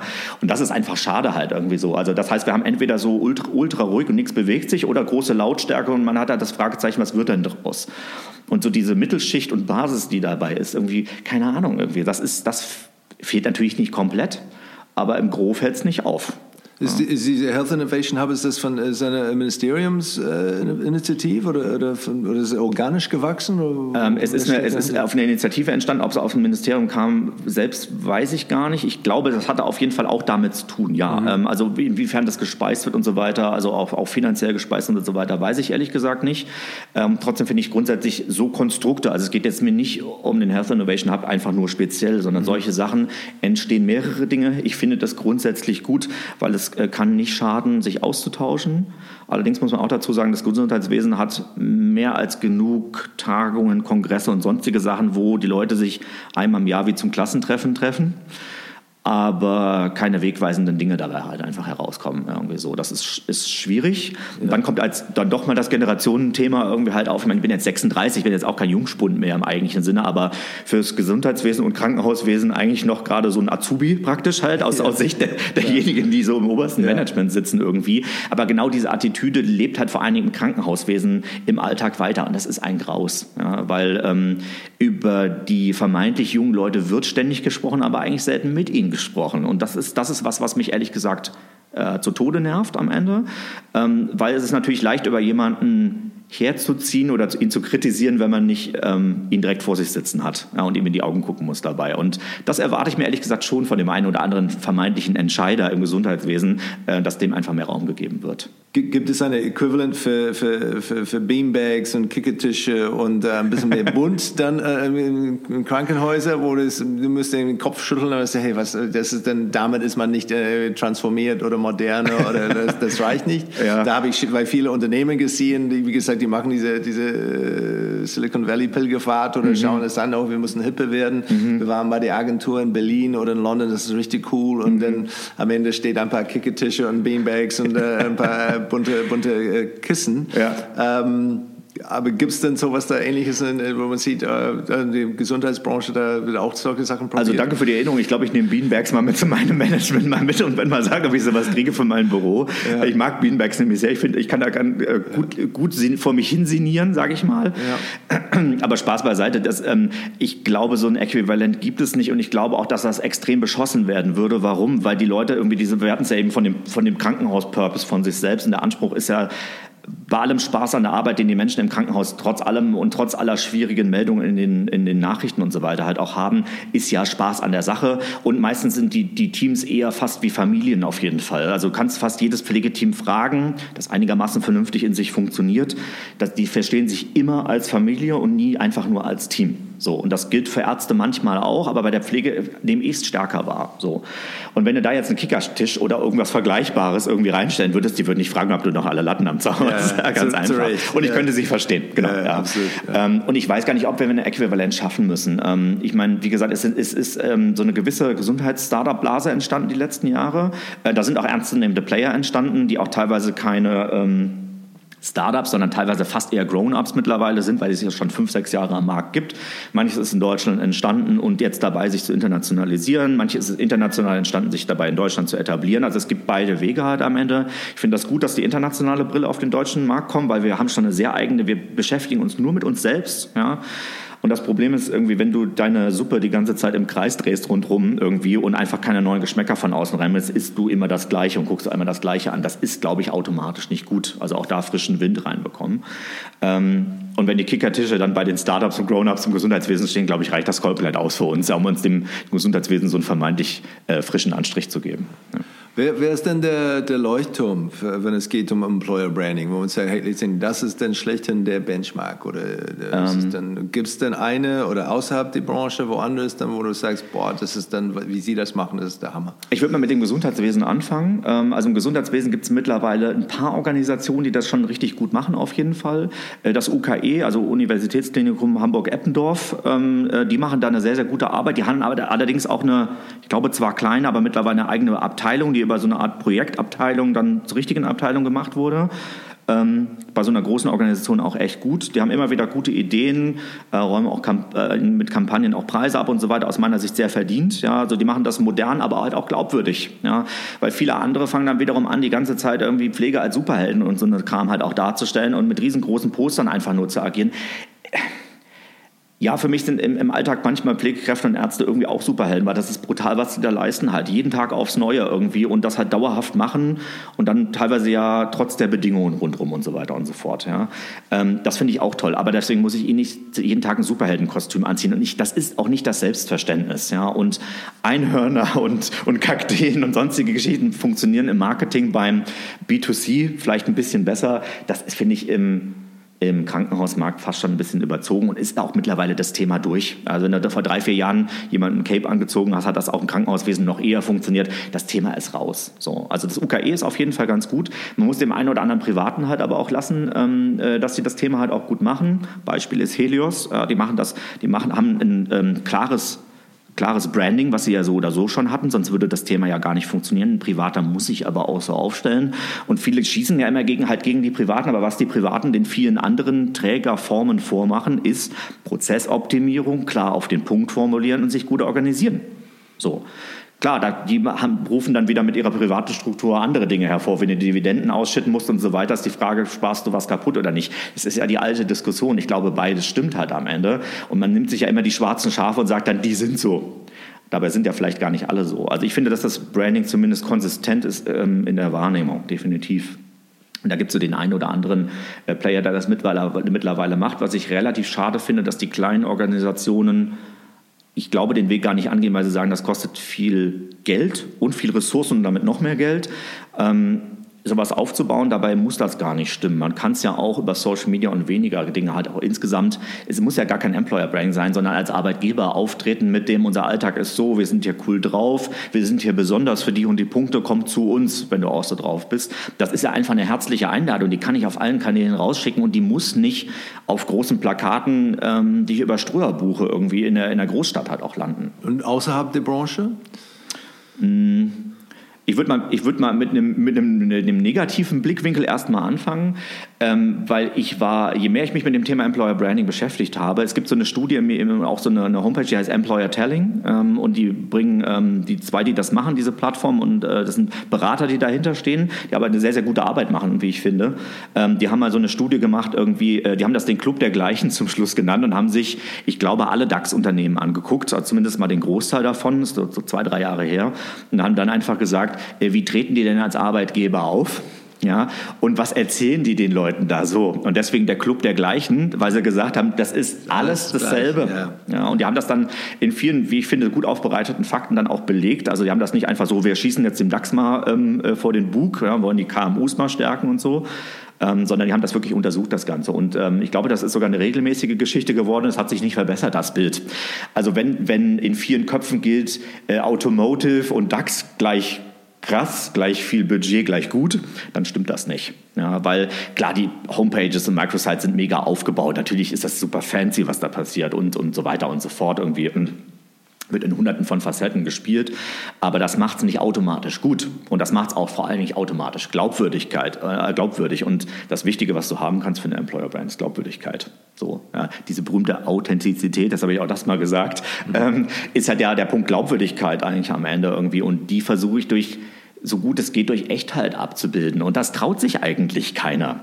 Natürlich erzähle ich nicht im Alltag, was meine Probleme sind bei einer Employer Brand, auch klar. Aber es ist die Frage, wie krass überzeichne ich oder wie, wie sehr versuche ich wenigstens so echt wie möglich zu sein. Und die eigentliche Aufgabe von Employer Branding, deswegen auch so ein langer Prozess, ist, meinen Differenziator rauszufinden. Also was hebt mich echt von den Branchenkollegen einfach ab? So. Und darum kümmert sich kaum jemand. Die Leute sind so damit beschäftigt, einen guten Claim zu finden und eine schöne Microsite aufzubauen, dass das eigentlich Wesentliche für eine Employer Brand dabei verloren geht. Und zugegeben, ne, also Mut zu haben, irgendwie uns alles anders zu machen als alle anderen und vielleicht auch mal zu sagen, wir sind hier ein bisschen spörrisch, ein bisschen krass, ein bisschen was auch immer. Also die Ecken und Kanten im Differenziator rauszuarbeiten, braucht Mut, vor allen Dingen im Management und im obersten Management. Aber nur so baust du eine ernsthafte Employer-Brand, die auch dauerhaft nachhaltig und authentisch und so weiter und so fort wirkt. Habt ihr das für euch denn schon identifiziert, was denn eure USP ist? Wir fangen, wir fangen damit an gerade, ja. genau. Ähm, ähm, also genau, beim Employer Branding geht es ja um die EVP, also Employer Value Proposition. Ne? Also das ist also aber was im Marketing die, der USP ist, ist im, im ähm, Employer Branding der, der EVP, äh, die EVP. Ähm, nur wie gesagt, die meisten bauen dann halt das zum einen nicht strukturiert auf, sondern schreiben sich Texte zusammen, die sie schön finden. Das ist aber eine Storyline, basiert ja auf Issues, auf Fakten, auf Umweltfaktoren und so weiter und so fort. Und daraus entwickle ich wiederum was. Dann mache ich Kommunikation, baue sie strukturiert auf und mache es toolig. Das heißt, ich mache es managementmäßig und dann brauche ich mich auch nicht darüber zu beschweren, dass Leute mich als Presse- und Öffentlichkeitsstabsstelle als One-Man-Show wahrnehmen oder One-Woman-Show, ähm, sondern ich ein ernsthafter Managementpartner bin, ja, der äh, sowohl eine Beratungsfunktion, also eine strategische Funktion als auch eine operative Funktion hat. Und all das fehlt eigentlich irgendwie komplett ja, an vielen Stellen. Und ja, in den Großen gibt es das äh, branchenübergreifend natürlich eher, da gibt es komplette eigene Abteilungen, die sich darum kümmern. Das sieht man der Sache auch an. Budget sieht man der Sache auch an, aber ernsthafte Ecken und Kanten trauen sich gerade die Großen erst recht nicht. Was war denn dein, deine Briefing, als du, als du mhm. hier gestartet bist? Du bist Head of, Head of Marketing and Employer Branding. Mhm. Was war dann, okay, äh, du bist hier, Tag 1, hier ist die Aufgabe oder mhm. das würden wir gerne sehen innerhalb von 18 Monaten oder wie auch immer. Was, mhm. was war die, die größte To-Dos? Ähm, die größten To-Dos sind immer noch, auf jeden Fall, äh, weil, weil halt Markenaufbau ähm, also einfach, einfach ein Marathon ist, definitiv. Und ich muss wirklich bereit sein, Marathon zu laufen. Und wenn ich mir nur die dünnen Schüchchen anziehe und nicht viel Profil und Solo drunter habe, dann, ja. dann habe ich schon falsch verstanden halt im Prinzip. Also das wird, ähm, der, der Klinikverbund hat 5000 Mitarbeiter auf sechs Standorte verteilt. Wir haben, sind, haben zwei Träger, also zwei Landkreise, denen wir gehören ähm, und so weiter und so fort. Irgendwie, da sind Kreistage hinten dran, sehr viel Öffentlichkeit, sehr, sehr viel Struktur, Absprachensachen und so weiter. Du merkst schon, die, das ist längst noch nicht alles, ne? das wird sehr, sehr kompliziert. Jede Organisation hat ihre Komplexität, keine Frage, aber die hier ist schon nicht so ohne auf jeden Fall. Ähm, also alleine diese zwei Landkreisstrukturen, das ist natürlich eine Sache, die den Abstimmungsbedarf enorm erhöht. Ja. Ähm, und du musst ja immer sozusagen irgendwie halt auch, wenn du zwei Leuten oder zwei äh, Ebenen berichtest, das auch immer irgendwie auf dem Schirm haben. So. Ähm, das sind sozusagen die Voraussetzungen, um damit mal anzufangen halt am Ende. Und das nächste, was wir jetzt für uns hier entwickeln müssen, ist eine glaubwürdige EVP. Also unser Versprechen und die EVP ist eigentlich sagen wir mal, in Textform genau das, was deine Ecken und Kanten wiederbringt. Und ähm, ich bin gespannt, ob wir den Mut dazu haben werden, auch ich selbst. Um, ja, um zu diese Ecken und Kanten zu stehen? Oder? Genau, ja. genau. Ähm, ich glaube, dass diese Organisation, das ist aber auch der Grund, warum ich hergekommen bin, diese Ecken und Kanten in vielen Facetten hat. Ähm, bisher spüre ich das noch so und kann es gar nicht so richtig greifen und in Worte darstellen, aber man merkt das hier. So verstehen sich diese Häuser auch alle. Ja? Äh, wir haben irgendwie diese Holdingstruktur und jedes Haus, hat irgendwie auch seinen eigenen Charakter, ja, also seinen eigenen starken Charakter, würde ich sogar sagen. Ähm, das macht es ein bisschen schwierig, eine EVP für alle zu finden, äh, weil sie dann eigentlich der kleinste gemeinsame Nenner wird und damit generischer und je generischer eine Sache wird, umso weniger habe ich Ecken und Kanten wiederum. Also du merkst, das ist, glaube ich, eine unserer Hauptherausforderungen zu sagen, die Frage zu beantworten, beantworten, wer sind wir hier und was wir sind, hebt uns wie von anderen ab. Und wie packen wir das irgendwie in kurzes, nennt Mission Statement, keine Ahnung was. Also wie verknappen wir das Ganze so, dass es in der Sprache ist, dass es verständlich ist, diese facettenreiche, diese Generationen, die verschiedenen anspricht, irgendwie die Menschen, die Deutsch sprechen und nicht so gut Deutsch sprechen, anspricht ähm, und so weiter und so fort. Ja, das, ist, das ist die Kernaufgabe eigentlich. Und alles andere sind Maßnahmen. Kann man denn etwas wie äh, BV, BVG-Kampagne dann irgendwie erwarten, wo es dann wirklich dann äh, irgendwie uns äh, ein bisschen äh, anders darzustellen, wie vielleicht der andere, äh, ja. Ich weiß nicht, ob ich der gute Social-Media-Texter mit den ja. Kollegen bei BVG sind. Äh, ich glaube, das ist ja auch durch eine Agentur da auch unterstützt am Ende, die eine brillante Arbeit machen, keine Frage. Ich glaube, die ganze Nation freut sich darüber, ja. wenn die Kollegen da was machen. Das geht ja genauso für Sixten, für die anderen Paradebeispiele, vor allen Dingen Social-Media-Arbeit, definitiv. Apropos Social-Media, wir haben einfach gar keine Social-Media-Kanäle bisher. Also du merkst auch da zum Thema Thema Voraussetzungen. Ähm, man kann vielleicht neutral ausdrücken, die Datenschützer schmeißen uns noch sehr viele Knüppel zwischen die Beine aktuell und wir arbeiten da zwar parallel dran. Ich bin jetzt fünf Monate schon da. Eine richtige Lösung haben wir leider halt noch nicht dafür. Und uns fehlt natürlich was, womit wir die Power auf die Straße bringen können damit. Ja, also weil das Thema aus dem Alltag berichten und so weiter machst du halt nicht in Homepage-Texten auf Microsites, vielleicht ein bisschen in Videos, aber wo postest du die? Ja, auf deiner eigenen Homepage, auf die, die die Leute erstmal bringen musst, also brauchst du die Frequenz da drauf und so weiter und so fort. Ähm, also das Thema Glaubwürdigkeit in der heutigen Zeit geht über Social Media. Das heißt eigentlich, ähm, wir müssen parallel daran arbeiten, Social Media machen zu können und dann auch nicht mit irgendwelchen Kanälen, sondern mit denen, die jetzt aktuell sind und wirken. Ähm, in den zweiten Step muss uns auch zugelassen werden, dass wir aber auch dann die Sprache benutzen. Der Kanäle, das, was da funktioniert und einfach ganz normal uns da zu verhalten und nicht so sehr geehrte Damen und Herren mäßig am Ende. Ja, das müssen Krankenhäuser komplett ablegen. Manche zeigen auch schon, dass es geht. Ähm, und das heißt, wir müssen daran bauen, Social Media machen zu können, weil anders kriegen wir das, glaube ich, nicht, nicht gut rübergebracht oder damit wesentlich rübergebracht. Und der andere Part ist, an unser EVP zu bauen. Und ich glaube, das, das alleine zusammen ist hier schon eine Jahresaufgabe auf jeden Fall. Ja, und dann die EVP auf die Straße zu bringen, ist dann eine Folgeaufgabe für die nächsten Jahre. Wie, wie bemisst du das denn, wenn es jetzt in den Fortschritt und was wir machen und dann, ob das gut ist oder nicht? Wie, welche, welche KPIs verwendet ihr? Ähm, ich habe noch gar keine festgelegt, um ehrlich zu sein, ähm, weil ich äh, ja immer noch dabei bin, so ein bisschen ein wirkliches Gefühl für die Unternehmenskultur hier zu entwickeln. Und wie gesagt, es gibt irgendwie eine Holdingstruktur, Gesamtkultur hier schon, ähm, aber halt auch sechs Subkulturen, eigentlich sieben, weil wir haben noch eine große Service GmbH, die alleine, glaube ich, zwischen 700 und 800 Leuten äh, ähm, äh, also beschäftigt da. Das heißt, wir haben eigentlich sieben Kulturen und eine Holding-Klammer-Kultur. So, und äh, ich glaube, das größere Thema ist, glaube ich, erstmal irgendwie so eine Art Kulturvereinigungsprozess äh, anzustoßen und dann erst zu sagen, was für KPIs können wir damit überhaupt also noch festsetzen am Ende. Ja, aber man muss KPIs festsetzen, schon im Setup. Das machen, glaube ich, viele nicht und damit auch falsch, äh, weil die Sache ist nicht, ähm, Employer Branding geht ja ist eine Mischung aus Image und Leute für dich begeistern. Aber die Leute für dich begeistern gilt, wie gesagt, immer nach intern und nach extern. Und ich muss es von innen heraus aufbauen, weil eine EVP ähm, oder überhaupt eine Employer Brand die Dinge nach draußen sagt, die Werbebotschaften sind, also nicht intern verankert sind die ist halt auch einfach nur eine Werbebotschaft. Und was passiert mit einer Werbebotschaft? Wir verkaufen ja kein Snickers oder KitKat ja, und sagen dann, ich bin super lecker, kauf mich. Ja, und dann kommen die Leute und probieren das Ganze und denken sich, das schmeckt aber nicht so, wie sie es gesagt haben. Aufs Krankenhaus übertragen heißt das, wir sagen den Leuten, hier ist Pflege ein super geiler Job und die Leute kommen hierher und haben am ersten und der ersten Woche auf ihrer Station irgendwie das Gefühl, irgendwie das ist genau das, was ich im alten Haus auch schon habe, dann gehen die wieder. Und die haben, die müssen nur die Hand heben und haben hunderte von Leuten, die sich auf sie stürzen und sagen, komm zu uns. Ja. Und das ist, glaube ich, viel wichtiger. Deswegen halt, also so, so, oder so, Glaubwürdigkeit sollte man so oder so machen, aber in so einem Punkt, der auch noch diese, diese, durch diesen Anspruch von Pflegekräften und Ärzten, aber natürlich auch auf Verwaltungsleuten, ich arbeite in einem Krankenhaus aus einem gewissen Grund, ähm, den zu bedienen, da ist Glaubwürdigkeit fast noch wichtiger als in anderen Branchen, würde ich jetzt mal einfach für uns behaupten. Als Unternehmen oder als Marke äh, seid ihr relativ jung, nur seit, seit 2006 mhm. unterwegs, als mhm. Fusion von, von äh, verschiedenen Krankenhäusern und, und Kliniken und Reha-Kliniken.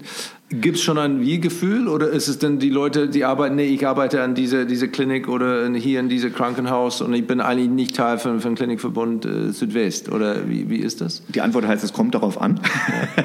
ähm, also ich würde sagen, dass dieser Holding, also ja, das ist 2006 geboren worden, das Ganze, genau. Diese Krankenhäuser teilweise sind aber schon extrem lange mit ihren Regionen entsprechend verwurzelt. Ne? Also die Krankenhäuser wurden ja nicht dann für da gebaut, sondern Krankenhäuser, die eh schon existiert haben, sind dann wiederum zusammengeschweißt worden, weil man gesagt hat, man wird wird auf Dauer nicht existieren können, wenn man so eine gewisse Holdingstruktur hat, weil man darüber Prozessoptimierung, Einkauf, äh, Einkaufsgemeinschaftsoptimierung und so weiter und so fort auch hinbekommt. Vielleicht auch eine schlanke Verwaltung im Sinne Lean Management, irgendwie, um auch das Buzzword mal zu nennen und so weiter und so fort.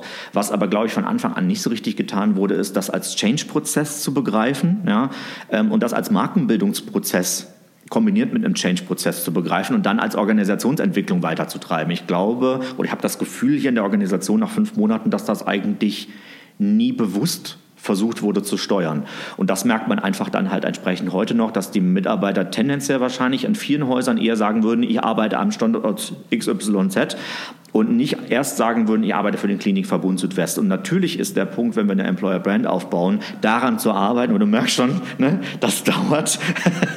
Ähm, und ich glaube, dass wir erstmal diese Themen machen müssen, bevor wir uns um KPIs Gedanken machen können und müssen irgendwie, das, ist, das kann, kommt dann in dem nächsten Schritt einfach erst.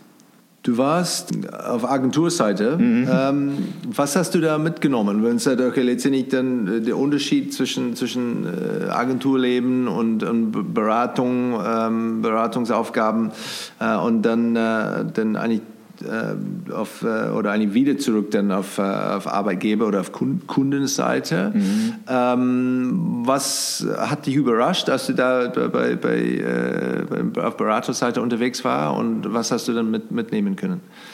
Ich habe unfassbar viel gelernt in der kurzen Zeit. Ich meine, das waren jetzt zweieinhalb Jahre. Das ist ja eine ja, kurze oder mittellange Zeit am Ende. Ähm, und ich habe ähm, Kommunikationsmanagement angefangen, noch viel besser zu verstehen, was das für den Alltag heißt. Ja. Ähm, ich habe noch einen MBA gemacht, noch nebenher, also für Communication and Leadership hieß der ähm, äh, Studiengang oder heißt auch heute noch so. Ähm, den habe ich gemacht und bin dann sozusagen fast in der Abschlussphase von meinem MBA in die Agentur gegangen. Und es gab, das war eine schwierige Entscheidung im Sinne von Workload.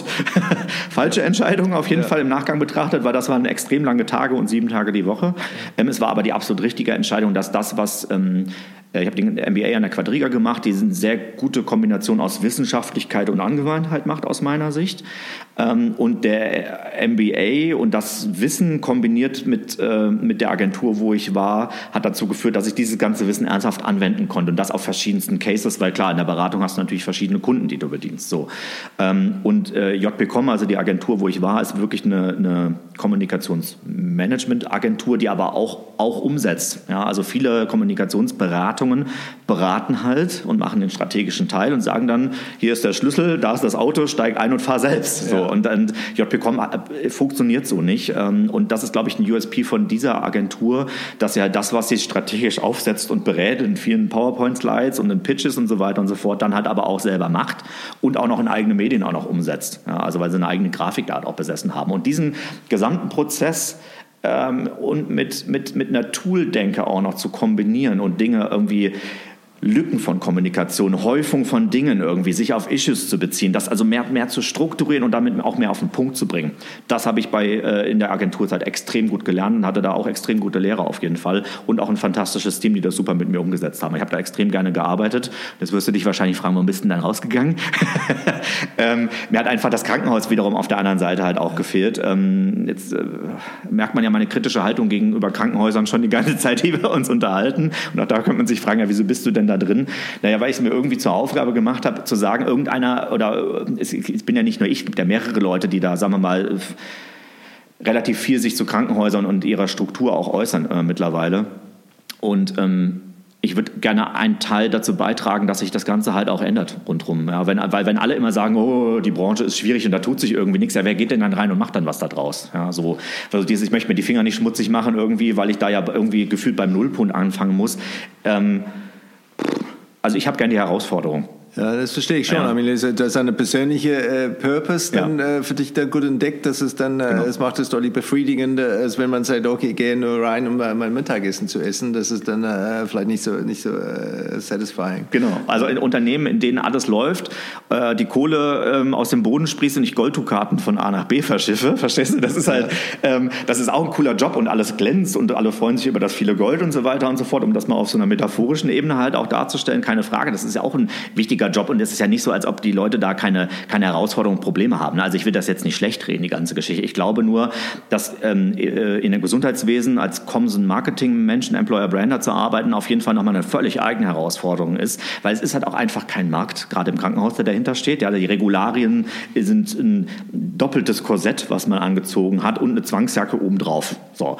Und das ist einfach eine ganz andere Art der Voraussetzung. Wir können nicht einfach sagen, wir verkaufen hier mehr Produkte, äh, sondern wir müssen das mit den Krankenkassen abstimmen. Das ist eine zähflüssige Masse. Wir dürfen nicht einfach irgendwas tun und lassen, was wir wollen. Und wir können nicht einfach sagen, mehr Tuning, mehr Power, mehr Leute, mehr Budget, mehr Umsatz und alle schreien, ja, yeah, sondern so läuft das Unternehmen ja nicht und so läuft das Gesundheitswesen nicht. Deswegen ist die Herausforderung ähm, eine weitaus höhere aus meiner Sicht. Und, aber ich finde das super. Ja. Was muss man denn anders tun? Weil äh, klar, die Budgets werden nicht groß sein, wenn man es vergleicht mit zum Beispiel einer Automobilmarke. Ja. Ähm, wenn man sagt, okay, man hat aber trotzdem diese, diese riesige Herausforderung, mhm. das nimmst du gerne an. Mhm. Ähm, du willst was ändern, du willst das auch, dass das, das, das äh, Unternehmen da wirklich dann stärkere Beziehungskraft hat. Äh, ähm, ähm, was ist dann, ähm, was, was kann man machen, wenn man sagt, okay, diese Budgets sind da, ist es denn die zusätzliche Kreativität oder mhm. äh, hemsärmlich dann, irgendwie alle müssen dann mitpacken und, mhm. und wer auch immer wie, wie anpacken, was, äh, wie macht ihr das? Also ja, also den letzten Part, den du gesagt hast, also so, sag mal, das ist das Operative, bei dem es ähm, beweisen kann, dass das funktionieren kann. Ähm, aber ich würde sagen, gleichzeitig, und deswegen veröffentliche ich unter anderem auch so viele Artikel und, und, und Buchteile und so weiter, um halt zu erklären, ähm, Comms Marketing, Employer Branding, Personalmarketing, also diese, diese ganze integrierte Kommunikations- und Marketing-Schiene ist kein Nice-to-Have-Thema. Das ist am Endeffekt irgendwie das Punkt. Also der, der Krankenhausmarkt ist durch viele politische Entwicklungen der letzten drei, vier, fünf Jahre extrem dabei, extrem konsolidiert zu werden. Ja, der Gesetzgeber hat unglaublich viel gemacht, dass, dass ähm, der Krankenhausmarkt sich konsolidiert, also weniger Krankenhäuser, mehr Zentrumsbildung, würde ich es mal nennen. Ähm, die Entwicklung hat gerade erst angefangen und im Schnitt haben auch davor schon, so, glaube ich, so zehn Krankenhäuser im Jahr im Schnitt zugemacht. Wir haben so knapp über 2000 oder so um die 2000. Ähm, und jetzt sind es, glaube ich, so um die 30 pro Jahr, die zumachen. Ja, könnte man sagen, ja, ist doch ja, ist okay und das ist halt so und so weiter und so fort. Aber erst recht muss ich ja da sagen, ähm, den Patienten eine Möglichkeit, also einen Grund geben, warum sie zu mir kommen sollten und müssen, sofern ich darauf Einfluss habe. Ähm, und äh, natürlich auch Mitarbeitern sagen, warum sie bei mir bleiben sollen oder zu mir kommen sollen irgendwie. Und das ist halt eine Aufgabe, wo ich nicht sagen kann, das kann halt irgendwie jemand machen. Mit Krankenhäusern war das die letzten 30, 50 Jahre eigentlich immer so, dass irgendjemand, der aus dem Alltag meistens am Patienten gearbeitet hat, irgendwie vielleicht körperlich nicht mehr konnte, man dann auch gesagt hat, boah, was könnte der denn jetzt tun? Ja, wir wollen ihn nicht verlieren, das ist ein gut, guter, guter Mitarbeiter, eine gute Mitarbeiterin und hat dann gesagt, ja, geh mal bei der Deutschen Presseakademie auf so ein Wochenendseminar und lern mal, wie du gute Pressesprecher bist. Und dann erwartet man von denen, dass die Kommunikationsmanagement machen. Das kann nicht funktionieren. Also das ist einfach ein Anspruch, ähm, wo meine äh, intensive Bitte sozusagen an, an das oberste Management in Klinikwesen insgesamt ist, ähm, nehmt das Thema ernster und das nicht um, um mich und meine, meine Kaste sozusagen wichtig zu reden, sondern irgendwie das ist einfach automatisch so. Also für mich ist das gar keine Haltungsfrage oder Überzeugungsfrage, sondern mittlerweile muss man strukturell verstanden haben, dass der Markt, der sich konsolidiert, ich dafür was tun muss, möglichen Mitarbeitern und Leuten und Kandidaten, aber genauso Patienten einen Grund zu geben, zu mir zu kommen, damit es mich übermorgen noch gibt. Spürst du dann eine Änderung, dass es dann auf, der, auf, dem, auf dem Markt oder in die Branche dann, dass es wirklich dann das Thema Marke und Employer Branding wirklich anders wahrgenommen wird und dass es wirklich ernst genommen wird, weil vor allem die, diese, diese Kampf um Mitarbeiter ist wahrscheinlich der, der wichtigste Antreiber, oder? Ich würde sagen, von den 20 Kranken, 2000 Krankenhäusern in Deutschland sind es vielleicht 20. Ja. Ja, die das ernsthaft nicht nur verstanden haben und einem so auf einer Tagung, wo man sich mal so netzwerktechnisch unterhält, erzählen, sondern ernsthaft im Alltag das auch wirklich zeigen und machen, das auch vielleicht schon seit mehreren Monaten oder Jahren hinweg. Ja, es ist eine gewisse Entwicklung eingetreten, aber es sind eigentlich eher, wir versuchen den Brandherd zu löschen. Ja, die Leute rennen aber eher im Krankenhauswesen, vor allem im Thema Personalsuche, eigentlich kopflos los. Ja, wie gesagt, man versucht auch nicht ähm, eine Personalbedarfsplanung, ist ein furchtbares Wort, ich weiß, aber ich muss ja erstmal wissen, wann brauche ich wen, wann tritt welcher Generationeneffekt ein, also Demografie-Management und so weiter und so fort, um zu sagen, ich sage jetzt mal was, in fünf Jahren sind viele Pflegekräfte bei uns über 50, über 50 ist bei Pflegekräften tendenziell der Rücken kaputt, was tue ich denn dagegen? Da muss ich jetzt anfangen, Maßnahmen zu entwickeln, nicht dann. Aber, aber Krankenhäuser funktionieren eher so, dass sie sagen, wir haben jetzt schon 50 Stellen frei und lieber Personalchef, machen wir eine Lösung und zwar morgen oder gestern. Ja. Das, das, ist, das geht so so nicht. Und das hat auch mit Management nichts zu tun halt am Ende, weil, weil Management heißt ja versuchen, Tendenzen ähm, ein Gespür dafür zu äh, entwickeln, wann, wohin sich gewisse Dinge, also wie Trends funktionieren irgendwie, im Guten wie im Schlechten. Ähm, und dann halt, wenn man sagt, oh Gott, da kommt praktisch ein Risiko auf uns zu, sich auf das Risiko vorzubereiten. Und ich würde mal mutmaßen, dass 70 bis 80 Prozent der Risiken, ähm, die bei solchen Themen wie Comms Marketing und, und auch Employer Branding und Personalmarketing entstehen, eher absehbar sind. So. Und dann halt irgendwie zu sagen, Meistens funktioniert die Sache halt so, dass man für Strategie kein Geld ausgeben will, weil einer sagt, boah, willst du für so ein Employer Branding Konzept mit einer Agentur 50 bis 100.000 Euro halt haben? Das haben wir hier nicht und wir müssen das Geld ja auch mal verdienen und das fällt euch überhaupt ein, so viel Geld zu verlangen und so weiter und so fort. Und dann kommt aber der, der Punkt, dass man sagt, oh, die Oberarztstelle, Mist, die ist jetzt frei, Panik, boah, wir brauchen denjenigen und das Führungskraft, das fehlt uns, dann ist derjenige aber schon längst weg, obwohl man wusste, drei Monate lang, dass er geht, dann ist er nicht da und auf einmal hat man 30.000 Euro, um in irgendeiner großen Tageszeitung auf jeden Fall eine Stellenanzeige zu machen, Print, die eine Textwüste ist, ohne, ohne Look and Feel und ohne irgendwas. Und dann hat man sozusagen ein Drittel oder so des, des vermeintlichen Strategiebudgets für Schwachsinn verblasen, um es mal ganz deutlich zu nennen irgendwie. Das ist furchtbar. Und so funktioniert das an vielen Stellen immer noch.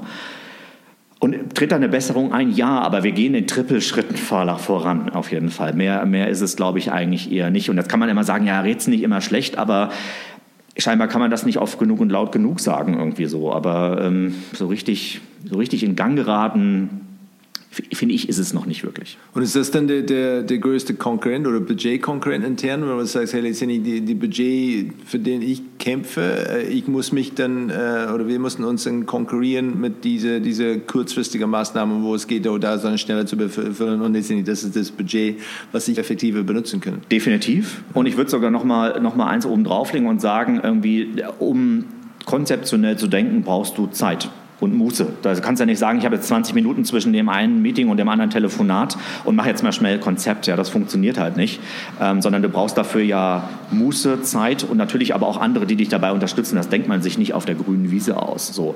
Das Problem ist aber, wenn du die ganze Zeit Brandherde löschen sollst und musst, weil du manchmal vor vollendete Tatsachen gestellt wirst, dann hast du ja gar keine Möglichkeit und Zeit, dich daraus loszulösen. Das kannst du nur wenn du halt irgendwie mit deinem Management sprichst, denen das erklärst und die Verständnis dafür haben, sagen, ich brauche, ich sag mal was, 20 Prozent meiner Zeit für Konzeptionelles, sonst kommen wir hier keinen Schritt vorwärts, weil sich auch nichts ändern wird.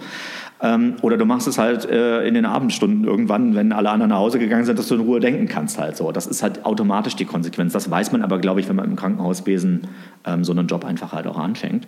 Und zum Thema vielleicht nochmal, um das auch bildlich darzustellen, was halt momentan passiert. Man, man merkt halt diese Brandherde mit dem Bohr, dieses Oberarztbeispiel von eben nochmal zu nehmen. Der ist weg, Panik, Panik, irgendwie alle rennen los. Ja, irgendwie man weiß, das Haus brennt lichterloh gefühlt und alle verhalten sich auch so. so wie aufgescheuchte Hühner, die rumrennen. Und dann irgendwie, dann stehen da fünf fünf Bottiche, klein und groß, mit verschiedensten Flüssigkeiten. Man denkt gar nicht darüber nach, was das für eine Flüssigkeit ist, sondern schüttet es einfach alles über sich. Ob das Benzin ist, ob das Wasser ist, ob das, äh, keine Ahnung, Jim Beam ist zum Schluss, mit dem ja. man eher trinken sollte, keine Ahnung. Ähm, das ist eigentlich eher das, was zum Schluss dabei rauskommt irgendwie. Das ist dann die Panikreaktion irgendwie, dass ich gar nicht mehr so wirklich mehr bewusst mache, was ich da eigentlich tue.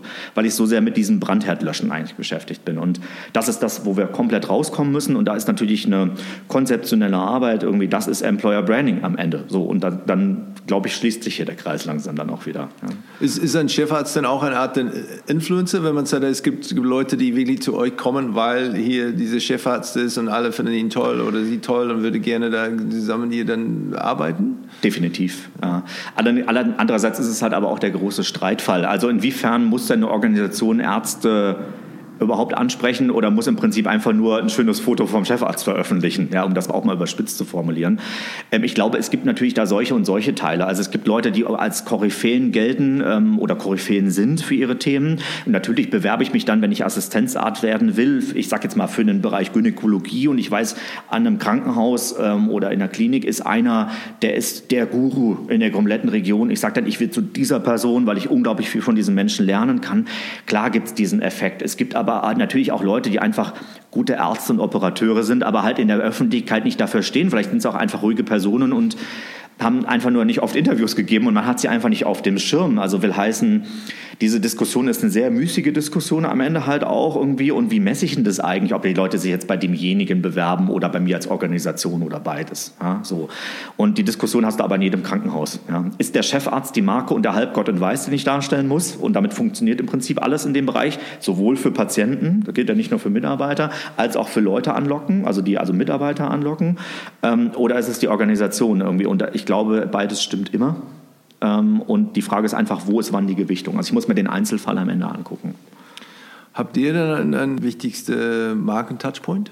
Ich glaube ehrlich gesagt nein. Aber die Markentouchpoint-Analyse ist der Part. Also wir haben jetzt ja viel bei Employer Branding gesprochen. Ich heiße ja Marke, also meine Stabstelle Marketing und Employer Branding. Das wäre für mich jetzt der Marketing-Part. Ja, wir hatten ja eben auch gesagt, was sind so Voraussetzungen ne, und was ist Markentreibung.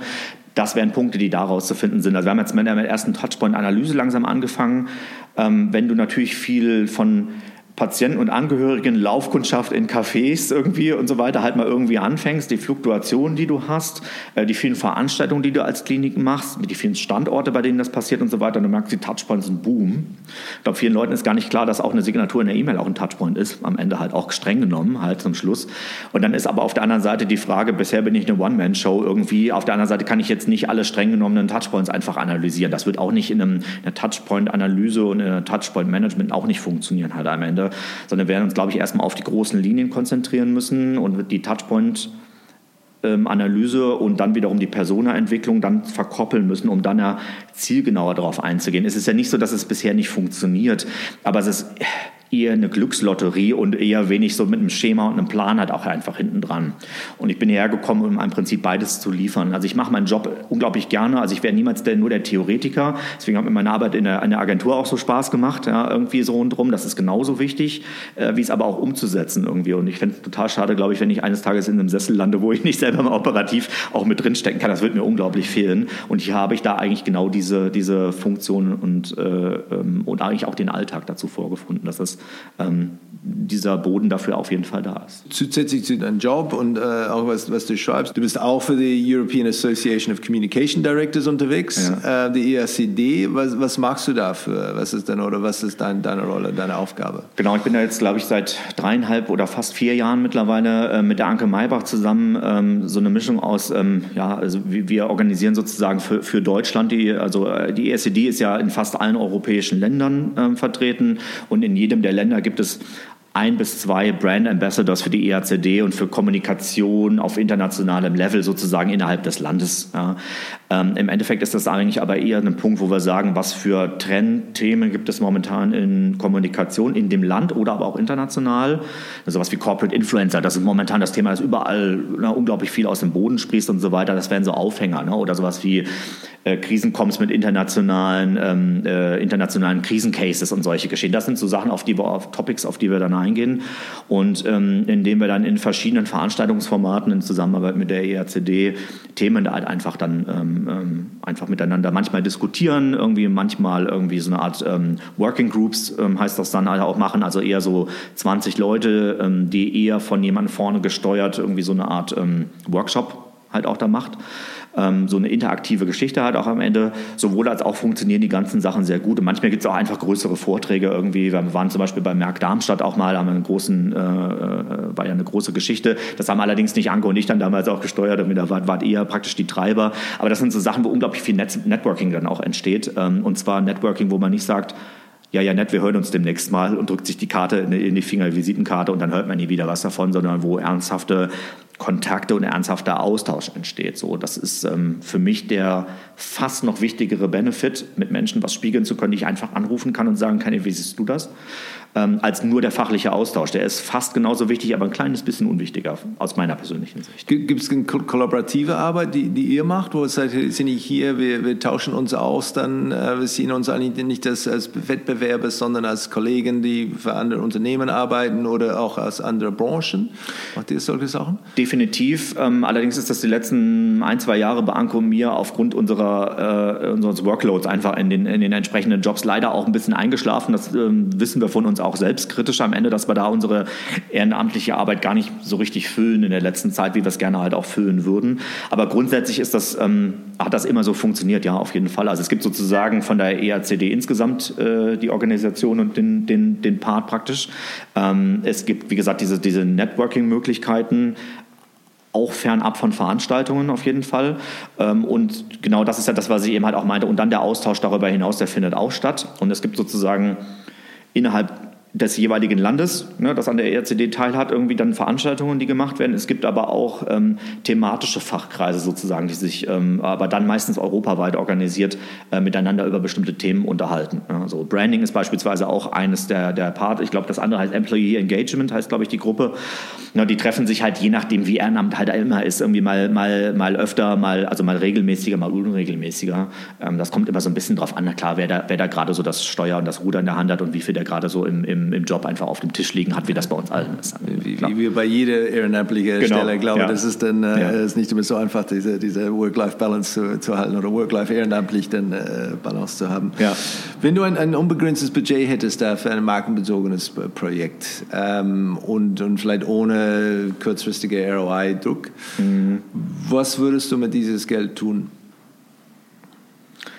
Aus aktueller Sicht betrachtet, irgendwie würde ich gerne wirklich eine, eine, eine über die Grenzen hinaus bekannte Krankenhausmarke aufbauen. Krankenhäuser sind nicht so schlecht, wie ihr glaubt. Ähm, Pflege ist nicht das, was ihr glaubt und so in den Köpfen halt ab irgendwie, da würde ich gerne unfassbar viel Budget reinstecken, weil ich glaube, das ähm, würde der Nation mal gut tun. Ähm, sie glauben irgendwie immer, dass sie wissen, was da vorgeht, aber eigentlich haben die Menschen, glaube ich, gar keine Ahnung, was professionelle Pflege beispielsweise bedeutet.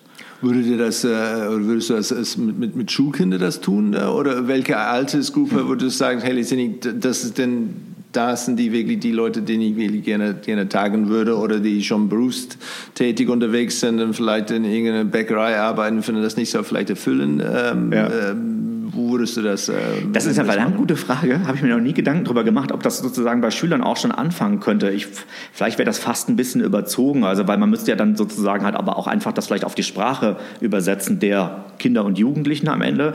Im, jetzt, wo ich drüber nachdenke, würde ich sagen, wenn ich es auf die Sprache übersetzt kriege und überzeugend rüberbringe, dann habe ich es wirklich verstanden, die ganze Geschichte. Weil wenn ich es auf die Sprache von jemandem runterbreche, der nicht aus dem Feld kommt oder, oder sehr, sehr jung ist, einfach die Lebenserfahrung noch nicht habe und ich schaffe, dem das verständlich klar zu machen, was mehr oder minder die Realität ist, ich glaube, dann hast du es wirklich gepackt. Also jetzt würde ich deswegen sagen, ja, wäre ein geiler Anspruch. Ja. Ob das machbar ist, keine Ahnung, ja. ehrlich gesagt. Ja. Ähm, wahrscheinlich wird es ein bisschen zu weit gehen. Ähm, die Bundesregierung hat ja vor ein paar Monaten irgendwann ja auch so eine, so eine groß angelegte, die Pflege ist gut äh, Azubi-Marketing-Kampagne gemacht. Ja, super fancy Sprüche, aber null Verankerung. Die Kampagne ist für viele Millionen ähm, Steuerzahlergelder, ich würde mal sagen, verpufft. Ja, die einen fanden die Plakate geil, weil sie die Generation Z, die vermeintliche Generation Z-Sprache getroffen haben. Die Sprüche fand ich auch geil. Ne, so, aber es, es, klang an vielen Punkten eher wie geile Sprüche irgendwie und es hat sich weiter nach einer Woche niemand weiter darüber unterhalten. Und das ist halt einfach schade irgendwie, weil eigentlich war das der richtige Ansatz, Pflege gut darzustellen. Aber man hat es, glaube ich, nur an dem Azubitum halt auch ähm, aufgehängt schade und viel Steuergeld dabei draufgegangen. Sorry, wenn ich so deutlich sage. Eine sehr kritische Haltung dazu, weil sehr, sehr lax damit umgegangen wurde am Ende ja, mit der Sache. Kreativpart, die Agentur, die das gemacht hat, super. Ähm, das, was dabei rausgekommen ist, marginal, würde ich mal einfach steif und fest behaupten. Ich kenne kein Krankenhaus und keinen Kollegen, der das gut fand und weitergetrieben hat. Ja, bis auf am Anfang, ja, nette Sprüche, aber das war es auch. Ähm, und in Hamburg, um dieses Beispiel nochmal zu nehmen, hat er eben das UKE als gutes Beispiel für Employer Branding, aber in Hamburg hat man sich über die Gesundheitssenatorin ähm, mehrere Kliniken, ich glaube fast alle Kliniken in Hamburg sogar zusammengeschlossen zu einer Kampagne, ich weiß gerade nicht aus dem Kopf nicht, wie sie heißt, aber eine Kampagne zusammengeschlossen, wo man den, den doch das ist Pflege als die Kampagne, sollte man unbedingt mal angeguckt haben, die ganze Geschichte, ja, ähm, weil man da auf den Punkt gebracht hat, dass diese Plattitüden und diese, dieses Bild von Pflege, was man im Kopf hat, aufgeklärt wird mit Realität und einer, und einer modernen Mache, dass man auch in der modernen Welt Bock darauf hat, sich das anzugucken. Grandios gemacht, finde ich super. Was es gemacht hat, ob die KPIs erreicht wurden, stecke ich nicht drin, ehrlich gesagt. Ich kann nur das als Beobachter beurteilen. Und da muss ich sagen, tipptopp, großartig durchdacht, gute Frequenz, absolute Glaubwürdigkeit und ein bisschen poppig ist es trotzdem, aber glaubwürdig und so weiter. Also Chapeau. Ja, ja ich finde find es richtig interessant, äh, was, was Bundeswehr da gemacht hat mit dieser YouTube-Serie, mhm. wo ich glaube, die mit einem Ende, äh, eine ähnliche Herausforderung da zu kämpfen haben. Und letztendlich ja. alle haben ein Bild das ist die Bundeswehr. Und vielleicht ist die Bundeswehr eigentlich was anderes, wenn man drin ist. Und so, sie haben wirklich dieses Storytelling da benutzt ja. und wirklich diesen Kanal benutzt. Und, und zumindest von, von draußen betrachtet, ähm, sieht das eigentlich sehr erfolgreich aus, das, Definitiv. das zu vermitteln. Äh, Gibt es irgendjemanden, der in die Gesundheitsbranche das sowas Ähnliches da macht oder gemacht hat? Nein, also wie gesagt, dieser Zusammenschluss in Hamburg ist, glaube ich, einfach, einfach ein Positivbeispiel für mich, wo es nicht um eine eigene einzelne Organisation geht, sondern das schwebt auch so ein bisschen ähm, jetzt nicht in den Social Media Aufbereitungen, aber insgesamt mit dir auch in Hamburg ist ein guter Standort halt auch immer so unterschwellig mit, weil klar, das ist ein Zusammenschluss von der Region im Prinzip schon fast. Ähm, aber das, es, es hat gar keiner die Kohle normalerweise, das in der Breite entsprechend zu steuern. Insofern würde ich mal mutmaßen, dass das Beispiel in Hamburg auch so eine Sache ist. Wir schmeißen alle Budgets irgendwie zusammen und wir haben aber auch alle einen gemeinsamen Plan und eine gemeinsame Mission und dass so das eine das andere einfach ergeben hat. Ich weiß es nicht, ich würde es mutmaßen, ähm, weil einfach die Budgets so begrenzt sind. Ich glaube, kein Krankenhaus irgendwie kann sich das leisten, irgendwie weit überregional so in die Tiefe halt auch reinzugehen. Und auch da, das ist das, ich würde es nicht als Manko bezeichnen, aber natürlich der kleine Part. Die Bundeswehr hat, ich glaube, der, die erste Runde dieser Kampagne, die du eben ansprachst, also nicht nur diese YouTube-Videos, sondern als das als Kampagne startete, das ganze Ding, ähm, ich glaube 55 Millionen alleine Media-Budget gehabt. Ja. Ich muss sagen, das ist vermutlich das 20-fache von dem, was alle Krankenhäuser in Deutschland an Media-Budget so haben. Also an, und an Media und Employer Branding und Personalmarketing und alles Budget irgendwie, ähm, um einfach mal so eine Größenrelation zu bekommen. Ich hoffe, die 55 Millionen stimmen. Wenn nicht, liebe Kollegen, seht sie mir nach. Ja. Es war auf jeden Fall eine extrem große Summe. Ähm, klar, die haben aber auch eine ganz andere Aufgabe. Die suchen dann halt nicht 50 bis 100 Leute oder Pflegekräfte oder so. Die suchen halt dann gleich 10.000. Das ist natürlich auch eine ganz andere Dimension. Ich, ich weiß nicht auch nicht, wie viele, vergleichsweise wie viele Panzer das wäre. Wenn man so dann kaufen wir dieses Jahr ein paar wenige. Vermutlich kriegst du ein ähm, Rad dafür oder sowas in die Richtung oder eine, oder eine Kette unten dran. Genau. Wenn, wenn du einen, einen, Markenkurs für die, für die Geschäftsführer von Deutschlands Hidden Champions äh, machen würdest und die überzeugen musst um die, die, die, äh, die Wichtigkeit von, von Marke und Employer Branding. Ähm, mhm. wo, worauf würdest du den Fokus legen und wie würdest du diese Kurs benennen? Ich glaube, ich würde nicht versuchen, Ihnen das Problem zu erzählen, sondern das mit einer Geschichte zu verknüpfen irgendwie und versuchen, irgendwie mit einem anschaulichen Beispiel zu, zu verdeutlichen, was eigentlich die Mechanismen sind dahinter, wenn man es nicht tut. Ja, weil ich glaube, es hilft nichts, wenn ich ähm, äh, Excel-Tabellen und irgendwelche Säulencharts irgendwie dabei habe mit großen Zahlen und ne, das ist sehr betriebswirtschaftlich und alles richtig auf jeden Fall. Aber ich glaube, um Dinge greifbar zu machen, das ist ja eigentlich auch eine originäre Aufgabe von Marke. Marke ist ja nicht Marke gleich Logo, denken ja die meisten Leute und leider auch viele Brander und Employer Brander. Ne? Irgendwie, ich muss das Logo neu machen oder ich mache für das BGM ein eigenes Logo und Logo und Logo und Claim und Logo. Ja, aber und dann? Ja, also Marke ist ja passiert im Kopf und nicht auf dem Papier. So, und das ist mein Ziel. Und dass ich glaube, diesen Charakter rüberzubringen, ähm, wenn man natürlich zu der Branche oder zu der eigenen Marke vor dem Management, wo dem man vortragen würde, ein bisschen Zugang hat, würde ich eher versuchen, irgendwie denen die Knackpunkte in eine Story zu verpacken und das so zu verkaufen. Ist jetzt sehr theoretisch geantwortet, aber es ist schwierig, sich da einzufinden, glaube ich, in den Part. Ich glaube nur, dass man mit KPI-Charts und diesen ganzen anderen Sachen halt irgendwie den CFO begeistern kann. Ja, der findet das wahrscheinlich schlimm, wenn ich ihm nur eine Geschichte erzähle mit, mit bunten Bildern und Charts am Ende halt auch. Und dann wärst du typisch Hallo Marketer, du machst nur bunte Bilder.